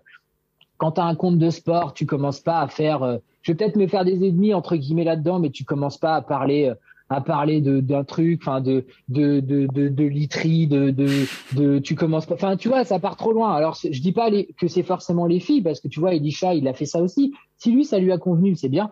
Mais moi par exemple, si je veux rester, moi je fais du lifestyle de temps en temps, mais je fais du mmh. lifestyle parce que ça m'intéresse, parce que j'ai envie de mettre une. Là par exemple, on va mettre en avant euh, un magasin sur Saint-Malo qui fait des bonnets euh, parce que c'est un bonnet qui est fait en Écosse. c'est pas un modèle made in France, mais Quoi, j'essaye de trouver des trucs en made in France et faire un peu de lifestyle parce qu'on aime bien faire de la photo, euh, parce que voilà. Mais à côté de ça, si du jour au lendemain je me mettais euh, à vendre des culottes, si je me mettais à vendre euh, de, la, de la boisson, euh, si je me mettais ou même à faire trop de contenu sur le vin, par exemple pour ma boutique, eh ben ce serait gênant si tu veux. Ça, ça n'aurait plus d'intérêt par rapport au sport. C'est ma façon de voir les choses. Mais t'as bien raison. Euh, bon, attends, on va finir, on va faire un petit tour. Euh, je te demande pas quelle est ta marque de chaussures parce que on a compris. Bah Brooks, forcément. Euh, par contre, ta marque de vêtements préférée, tiens. Bah du coup, euh, j'étais, j'étais, je le cache pas, j'ai fait trois ans chez Hublot. Euh, j'étais très très très satisfait du design, j'étais très satisfait des produits. Malheureusement, ça n'a pas matché euh, avec euh, ce que j'ai demandé, avec ce que j'ai voulu faire de mon année 2022. Euh, donc, euh, sans prétention aucune, hein, j'avais pas, j'ai pas demandé euh, plus que ça, mais j'ai demandé à cadrer les choses et ça ne l'a pas fait. Et donc, du coup, ça faisait un an et demi que Brubeck me demandait si je voulais tester ses produits. Donc, mmh. du coup, j'avais dit non, non, non, non. Et puis l'année dernière, on est parti à la Réunion avec avec Alice et et, et Brubeck à la retour de la Réunion, il m'a dit ouais, il faut, je t'envoie des produits. Bah, je dis vas-y envoie c'est l'hiver je vais pouvoir tester et tout. Et j'avoue que j'ai beaucoup apprécié le Mérinos parce que bah en hiver nous ici bah c'est quand même un petit peu euh, un peu froid. Et j'avoue que bah là je suis clairement j'ai une marque où je suis armé pour l'hiver parce que bah avec le Mérinos que ce soit les extrêmes le Mérino ou le Thermo euh, il a une belle gamme. Euh, il a il a il a des produits qui sont euh, européen. Mm. Il a des produits qui sont qui ont une belle éthique. il utilise très très peu. Il n'a pas de, de, coloris aussi flashy que mon ancienne marque, mais parce qu'il utilise beaucoup moins de colorants, beaucoup moins d'artifice en fait. Donc du coup, ça fait des coloris. tu as du bleu, du rouge et tout ça. T'as pas du vert pomme, t'as pas tout ça. Donc c'est peut-être moins sexy sur les réseaux, mais à côté de ça, la cam est là. en tout cas, de ce que je teste depuis plus d'un an maintenant, la cam est là. Euh, quand tu cours, musique ou podcast? Euh, les deux, vraiment les deux, parce que j'écoute pas mal de podcasts, que ce soit euh, bah, les tiens, que ce soit ceux de tes confrères et tout, parce que je trouve ça entraînant, je trouve que tu apprends à connaître des personnes et tout. Par contre, quand je vais m'entraîner sur de la sortie fractionnée, seuil et tout, plutôt musique. Mmh. Euh, moi, c'est pareil. Hein. si, en ce moment, j'écoute des livres audio, mais je me suis rendu compte qu'il y a certains livres audio, des thématiques. Alors, les romans en audio, c'est nickel. Mais alors, il y a d'autres sujets, j'arrive pas à, à, accrocher. Euh, mais comme je cours plus, maintenant, c'est vrai que les livres audio, j'arrive à lire un livre beaucoup plus vite. Euh, avant, ah des livres audio qui faisaient 15 heures. Oh, je vais jamais les, euh, c'est pas possible. Et non, je me dis, bon, c'est ma semaine, donc ça va le faire mais tu, vois, même pour tous les gens, même pour tous les gens qui, bah là, vont trouver peut-être l'épisode un petit peu long parce que ça fait quand même plus d'une heure et demie qu'on discute, un peu plus, enfin, dans ces eaux-là. Euh, tu vois, moi, et Mehdi, euh, j'ai commencé, euh, Amélie, j'ai commencé le, le, podcast sur une heure de vélo, je l'ai coupé et je l'ai repris sur 45 minutes de, de footing. Donc, un podcast, ça peut être long, mais il faut le prendre en deux fois quand tu peux pas le prendre en une seule fois. Et, et voilà. Par contre, un podcast où tu t'entraînes et tu ne comprends plus ce qu'il y a dans tes écouteurs parce que ton cerveau est mm. complètement déconnecté. Ça, ça m'arrive de temps en temps et je suis obligé de revenir en arrière parce que je ne suis plus du tout le fil. Tu vois, par exemple, quand je fais le, hamster dans le Mont Garo, euh, sur ma boucle de trois bornes, bah, je me mets un podcast, je fais un tour, deux tours, trois tours. Et au quatrième tour, je me souviens plus que je, je, je me, je, sais plus de quoi euh, il parlait trois, trois minutes avant.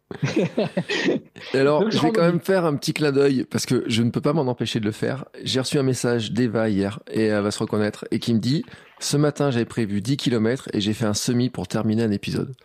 Alors là, cool. ce genre de message, quand je reçois ça, j'ai dit, attends, Hein Quoi? Hein? Qu'est-ce que Donc voilà. Bon, alors Eva, merci beaucoup. Et je je sais pas s'il y en a d'autres qui sont dans ce cas-là. Mais après, je sais qu'il y en a beaucoup qui les découpent. Moi, j'écoute beaucoup de podcasts en 1.3, 1.5 aussi pour euh, des fois pour aller plus vite. Les livres aussi, je les écoute en 1,2, 1,3.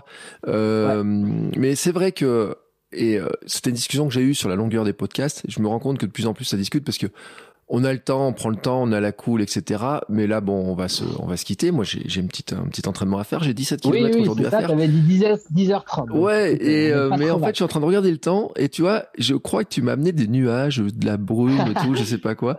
Ah bah, il y euh, avait une grosse brume ce matin et là, elle est en train de se lever. Donc, ouais, et ben moi, je l'ai pris chez moi, tu vois. Là, par contre, ah, elle est arrivée en Auvergne et euh, alors qu'on a eu du beau temps, on avait du soleil, ils avaient prévu du soleil tout jusqu'à mardi et puis là, c'est vraiment brumeux. et qu'est-ce qu'il me reste à dire? Ah si, tiens, un truc parce que là on parle de ce qu'on écoute. As un casque préféré? Euh, alors, euh, j'aime beaucoup Aftershocks en courant. Euh, on a on a eu une petite une petite aventure avec Aftershocks il y a quelques années où on était ce qu'ils appelaient un, un Star où on était un peu ambassadeur de la marque. ça s'est un peu arrêté, donc du coup on a on a moi j'ai continué à utiliser les produits que j'avais et tout. j'ai fait mon j'ai fait d'autres tests sur JBL et tout ça. mais par contre en, en off là j'ai un, un Sony un un X3 quelque chose avec une réduction de bruit bah, que j'ai en mm. ce moment en train de faire le podcast. Et c'est vrai qu'au niveau confort, euh, pour écouter du podcast, c'est chouette. En plus, tu vois, c'est sans fil et tout. Tu te balades dans toute la maison, tu fais mm. ton truc. Euh. Mais j'avoue que en courant, euh, en courant, Aftershock, ça, enfin Sox maintenant parce qu'on peut plus dire Aftershock, Sox, ça a, souvent sur ma page parce que c'est confortable. La réduction, la, la conduction osseuse, c'est intéressant parce que ça te permet d'entendre un petit peu autour de toi, donc c'est cool. Mais le celui que j'ai sur les oreilles en ce moment, c'est mieux, je trouve. Eh ben écoute, eh ben ah si tiens, tes chaussettes. Est-ce que tu as une marque de chaussettes préférée pour courir? Euh, J'aime beaucoup BV Sport parce que c'est français. En fait, sur ma page, j'essaye quand même majoritairement maintenant de me focaliser un peu sur des entreprises françaises, de, au plus, au plus du plus. Tu vois, par exemple, j'aime bien, bah, toi, t'aimes bien Gorilla aussi, je le sais. Euh, j'aime bien Gorilla, euh, j'aime bien, j'aime bien BV, euh, parce que BV, en fait, ce qui est cool, c'est que bah déjà il y a le style avec de, les boss et les bulles, ça, avec la, le mmh. partenariat, c'est assez chouette. Il y a la compression. En fait, j'en étais revenu de la compression, c'est-à-dire que pendant mes débuts, beaucoup de compression, que ce soit haut, bas et tout. et puis j'en ai eu un peu marre. je voyais plus trop l'intérêt. Et là, maintenant, j'en j'en reviens un peu. C'est-à-dire que plutôt que de mettre un manchon de compression, euh, j'aime bien les chaussettes. Les chaussettes, mais en courant. Même en courant, hein, des, vraiment des chaussettes de, de course à pied compressives. Euh, chez Mm. BV, ils ont ça sur le modèle euh, XLR. Et, et du coup, j'ai- j'aime beaucoup faire mes ultras avec ça. Parce que le manchon, je sais pas, des fois ça me saoule. Alors que la chaussette, je me dis que bah, au pire des cas, je peux la, la replier sur elle-même en trois. Et puis, euh, et puis je me, ça fait chaussette courte. Mais j'aime bien BV parce que bah, je trouve que c'est par rapport à d'autres marques, c'est français, c'est de plus en ils ont une approche de plus en plus euh, pour euh, pour euh, faire du made in France, donc ça c'est bien. quoi. Mm.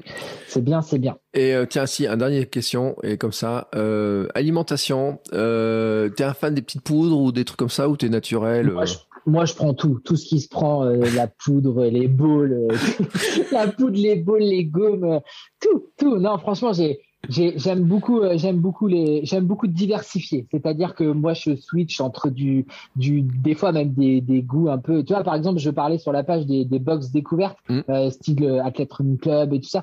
Euh, je trouve ça intéressant parce que des fois, tu vas recevoir des produits que tu ne vas pas acheter toi-même dans un magasin. Donc, du coup, des fois, tu te retrouves avec des trucs à la carotte. Des fois, tu te retrouves. Alors, des fois, c'est, ça paye. Des fois, ça paye pas trop. Mais, euh, mais j'aime bien. Après, euh, après, bah, j'ai un partenaire breton euh, qui fait des produits que tout le monde connaît, qui, qui est très très très connu. Et, et du coup, euh, bah, il y a quand même une grosse grosse diversité de produits. Alors, ils font pas beaucoup de salé, donc je vais, j'avoue que je vais chercher le salé ailleurs Mm. que j'achète parce que j'achète aussi des produits. Les gens doivent se le dire aussi dans les sur les réseaux sociaux. Il m'arrive d'acheter mes produits. Il m'arrive d'acheter un trois quarts, comme ce que j'ai fait mon post samedi pour demander. Tiens, est-ce que tu portes du trois quarts? Des- trois des quarts tu... Non. Ouais, tu sais, en course à pied, jamais. Et en fait, alors Bah, moi, je vais t'avouer un un truc. j'adore. J'ai vu ta photo. Euh, Ouais. Moi, je cours en short toute l'année. Euh, Toute l'année. Mon défi même, euh, j'avais dit euh, l'hiver dernier, c'était de courir en short toute l'année. Je l'ai fait. Bon, après, je me suis blessé au mois de janvier, donc euh, la fin de l'hiver a pas été fait. Ouais. Mais là, euh, hier, par moins 5, j'étais en short. Ça passe. Ah ouais. Tu vois. Bah, tu vois, moi j'aime bien, j'aime bien le trois quarts. Je sais pas pourquoi. C'est alors j'ai au vu de tous les messages que j'ai reçus, je pense que c'est un modèle qui est très féminin, mais euh, mais pour le parce que beaucoup de femmes aiment ce genre de de, de, de, de textile. Mais moi j'aime bien ça. Je trouve qu'en même temps ça te couvre, mais quand il fait euh, froid mais sec, euh, t'as quand même les mollets à l'air. Euh, donc il y a une certaine, euh, enfin, dans celui que j'ai acheté, il y a une certaine euh, une certaine euh, comment isolation, enfin un bon truc pour que t'as pas trop chaud, ça respire bien. Et du coup, bah moi c'est toi le genre de sondage que j'aime bien faire comme samedi où tu prends un peu la température de ce que les gens aiment ou pas. Ça c'est c'est le partage quoi. C'est c'est le truc que j'aime bien sur la page quoi. Eh bien, écoute, euh, c'était un bon tour. Euh, merci d'avoir partagé Ouais. toute cette euh, vision, tout ton parcours, et, etc. Euh, tu nous as dit Bah, tes écoute. objectifs, donc on les sait, donc j'ai pas besoin de te les redemander. Ouais. Euh, T'as Bah, quand même un truc qui te fait rêver? Une course qui te ferait Bah, la, rêver dia la diag, forcément la diag. Mais je veux y aller euh, que quand euh, que quand je serai prêt. C'est-à-dire que là j'ai 31 ans, je pense que la diag, ça- pour moi, pour le moment, j'ai pas d'intérêt à aller la faire. Euh, je veux continuer à essayer de courir au maximum. C'est-à-dire que j'ai encore à dire que euh, on essaye de faire 107 km là comme je vais faire quasiment que en courant. Ça, Mm. quand, quand c'est possible. Ouais. Après, le jour où je vais aller faire euh, une- un UTMB ou, ou une TDS, je sais très bien que je pourrais pas tout le temps courir. Mais je veux vraiment essayer de, de, de, moins marcher au possible. C'est-à-dire que si c'est pour aller faire une diag maintenant tout de suite, mais d'aller marcher pendant 30 heures et de courir pendant 10 heures, ça m'intéresse pas trop. Même si, c'est pour ça que je m'étais inscrit sur le Trail du Bourbon, parce que je m'étais dit, tu vas marcher, mais tu vas courir. Ça fait que 104 km. Que 104. ouais, mais t'es un peu dans la logique aussi de bah, Flo Why Not aussi, il était un petit peu comme ça. Et puis Ouais. d'autres euh, d'autres athlètes. Et des- euh, tout à l'heure, je parlais de Thomas Laure Blanchet, mais Thomas Laure Ouais. Blanchet faisait partie de ces coureurs-là. Hein, rappelons qu'il était champion du monde de trail, de ces coureurs-là qui étaient plutôt des coureurs. Hein, euh, que Oui. des euh, sur des trails très raides etc on l'a un petit peu vu mais pas plus que ça par contre sur des sur des courses euh, alors lui c'était Millau notamment et compagnie Ouais, où ça roule, quoi. où ça roule, où ça reste assez roulant et tout, et c'est un coureur, puis faut le voir courir pour se rendre compte Ouais. à quel point Enfin, c'est est du léger, roulant, eh, c'est du roulant à 3000 ou 4000 quand même. C'est du roulant, mais- roulant 3000, quoi. Mais tu sais, nous, l'Auvergne, on a une chance, c'est ça, c'est que euh, l'autre jour, quelqu'un m'a dit, euh, m'a dit, mais tu peux pas courir tous les jours en faisant autant de dénivelé tous les jours et tout. Je dis, je n'ai pas le choix. C'est-à-dire que je n'ai pas le choix. Euh, j'ai une boucle autour de la maison qui fait 1 km 7 et l'autre jour j'ai regardé et ben j'avais 200 mètres de dénivelé dessus en faisant cette Ah, c'est énorme. Ah, c'est bien, quoi. parce que si si je pars Là, là, tout à l'heure, j'ai envie de partir, je vais partir en descente. Et donc, si je veux Ouais. revenir, je suis obligé de remonter, d'un moment, Ouais. moyen ou d'un autre. Et je m'étais dit, au début, cette boucle-là, je vais la faire. J'avais prévu de la faire, euh, genre, euh, tu vois, elle faisait un kilomètre 7 où j'ai trouvé une variante à deux. Et je m'étais dit, je vais Mhm. la faire une fois toutes les heures pendant une journée. Tu vois, un truc comme ça. Ouais, ouais. Puis j'ai regardé les nivelés que ça faisait à la fin. Je me suis dit, Fou, putain, ça fait, ça Quand fait quand même ce truc-là. Ouais, je disais, mais c'est pas possible. Je disais, il y a un truc. Et l'autre jour, quelqu'un m'a dit, mais je dis, oui, mais je suis en Auvergne. Je dis, moi, euh, si je veux faire du chemin et tout, j'ai, euh, soit je prends la voiture, soit je fais du dénivelé. J'ai fait mon Ouais, choix. Je cours pas, euh, j'ai des moyennes, c'est pour ça que je regardais l'autre jour mes moyennes, là où j'ai prévu de courir un truc à 10 à, le- à 10 de moyenne, je le cours plus qu'à 9 ou à 8 parce que j'ai euh, 400 ou 500 mètres de dénivelé toutes les Ouais. heures, toutes les heures à peu ça. près. Mais c'est aussi le plaisir, tu vois, d'aller voir les volcans, etc. Et c'est comme ça. Ah, c'est magnifique. Moi, s'il pouvait monter un petit volcan au Mont Garo, là, si je pouvais commencer à, soit à creuser ou au contraire à amener un peu de terre pour que ce soit un peu plus, un peu plus pentu, tu vois. Ben, écoute, j'ai vu qu'il y avait là, un truc dans les Tonga de- là qui venait d'exploser. Si on peut leur demander de peut-être te mettre un petit coup de pression par en dessous. Alors peut-être pas si violent que ce qui s'est passé dans la mer des Tonga, mais quand même, mais un petit coup de pression juste pour te mettre pour toi. Écoute, Ah, au niveau du Mont Garo, là, le pont Saint-Hubert, un petit coup de pression, là, histoire qu'on a, on fasse baisser le niveau de l'eau au niveau du pont Saint-Hubert, et puis comme ça, on part de plus bas. Et ne serait-ce que si la côte, elle pouvait faire euh, 150, tu vois, 150, c'est bien déjà. Mm. Ça permet de, ça, voilà, qu'elle fasse 1 km et 150. eh ben écoute, la planète, si tu nous entends, voilà. Il y en a qui croient au Père Noël. bah toi, là, c'est Ouais, voilà. Euh, Nous, on croit au Tonga. au volcan des Tonga. En tout cas, merci beaucoup Seb pour euh, ce chouette moment passé avec toi. Euh, je vais te laisser quand même Merci rappeler ton, ton compte Instagram parce que Mon compte Instagram, c'est Seb-du-bas Merel. Euh, voilà. Et puis Strava, pareil, Seb Merel. Et puis euh, un petit un petit groupe aussi que j'ai, je, je, je parle un peu sur les réseaux, mais bon, après pas trop et tout. Mais si vous passez sur Saint-Malo, j'ai créé une page qui s'appelle Les Sportifs Malouins. Mm. Les por- Les Sportifs Malouins, on est on est une petite une petite page, pas d'association, rien. C'est vous venez à Saint-Malo, vous vous, vous mettez dessus en fait, vous vous demandez sur Facebook et puis euh, et puis si vous voulez courir, eh ben vous mettez un petit message si vous avez envie de découvrir un endroit, si vous avez envie de voilà, euh, c'est totalement gratuit. J'ai fait j'ai créé ça il y a quelques années avec avec ma compagne et puis puis c'est cool, ça permet bah, de rencontrer plein de gens, ça permet de pas courir tout seul, Euh, ça permet d'aller dans des endroits par exemple, je sais pas, tu veux faire un Saint-Malo, Pointe de la Varde, eh ben, si tu connais pas le parcours, même si c'est pas compliqué, bah quelqu'un peut t'emmener. Euh, voilà, c'est c'est c'est du partage encore une fois. Ouais. Alors par contre, n'allez pas sur le blog parce que là, il y a plus rien. Il Mais est mort le blog. mais par contre, vous pouvez aller sur la chaîne YouTube. Alors la chaîne YouTube, euh, t'as des tests de vidéos, des, des vidéos Ouais. tests et tout. Et puis Ah, t'as je ta sais de rencontre. quoi tu vas me parler. T'as ta Je rencontre. sais de quoi tu vas me parler. elle, elle est énorme cette rencontre. Est- Est-ce que tu l'as revu depuis ton sanglier là? Non, j'ai jamais revu. Ouais, j'ai pas eu. tu sais que j'ai, je suis resté con parce que bah, la vidéo a fait 178 000 vues, Mm. a été repartagée par des trucs de chasse et tout. Enfin voilà. Et, et j'aurais voulu la monétiser pour Mm. euh, faire une, une, un- un- une dotation à, à une asso ou quelque chose. Parce que Ouais. je pense qu'à 178 000 vues, tu gagnes un tout petit brin d'argent quand même. Ouais. Donc, euh, et en fait, eh ben, j'ai regardé que dans les conditions générales de YouTube, ça se passait pas du tout Il faut plus d'abonnés que ça. hein. Il faut 1000 Il faut beaucoup plus d'abonnés, il faut des heures de lecture, il faut plein de trucs et tout. Et en fait, ça m'a déçu parce que je me suis dit, même si je donne 50 balles à une association pour euh, des animaux, bah, j'aurais trouvé ça cool parce que bah, 78 000 vues sur une vidéo qui fait 15 secondes, euh, c'était assez marrant. quoi. Ouais. Et moi, j'avoue que je me retrouve face à un, un sanglier. Je sais pas ce que je fais, euh, mais je vous mets le Tu lien. sors pas ton téléphone, tu sors pas ton téléphone. Moi, j'ai fait un pas derrière et j'ai sorti mon téléphone. Eh ben, écoutez, vous allez voir le résultat. Vous allez voir le résultat sur. euh, moi, je l'avais vu euh, quand c'était sorti. Euh, C'est vrai quand même. Hein, c'est le sanglier, c'est pas l'animal qu'on espère croiser le plus souvent euh, autour de soi, mais ça peut arriver. Ça peut arriver. Moi, j'ai fait des trails euh, où euh, notamment les premiers s'étaient retrouvés face à des sangliers. Et, euh, bah, c'était demandé ce qu'ils devaient faire, hein, malgré le passage du- d'une moto avant et tout. euh, Les sangliers étaient quand Ouais. même là.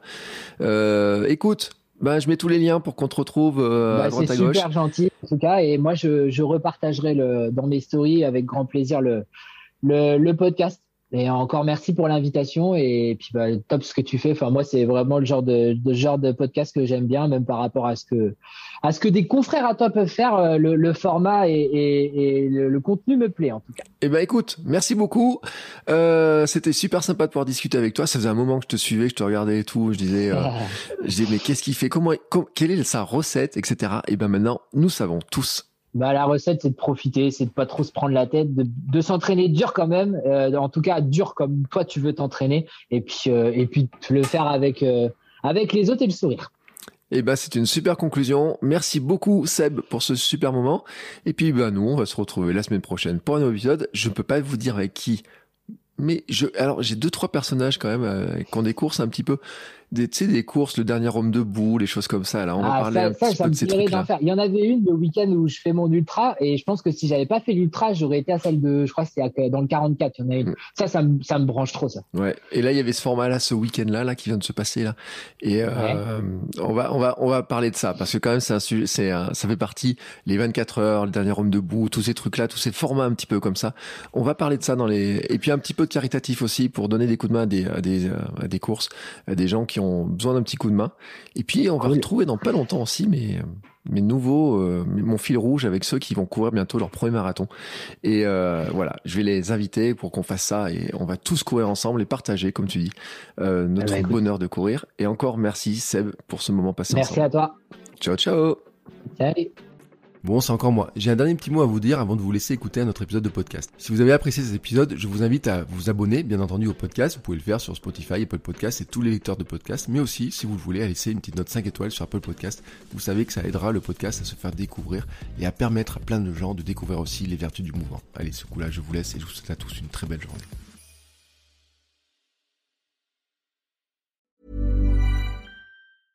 Flexibility is great. That's why there's yoga. Flexibility for your insurance coverage is great too. That's why there's United Healthcare Insurance Plans. Underwritten by Golden Rule Insurance Company, United Healthcare Insurance Plans offer flexible, budget friendly coverage for medical, vision, dental, and more. One of these plans may be right for you if you're, say, between jobs, coming off your parents' plan, turning a side hustle into a full hustle, or even missed open enrollment. Want more flexibility? Find out more about United Healthcare Insurance Plans at uh1.com.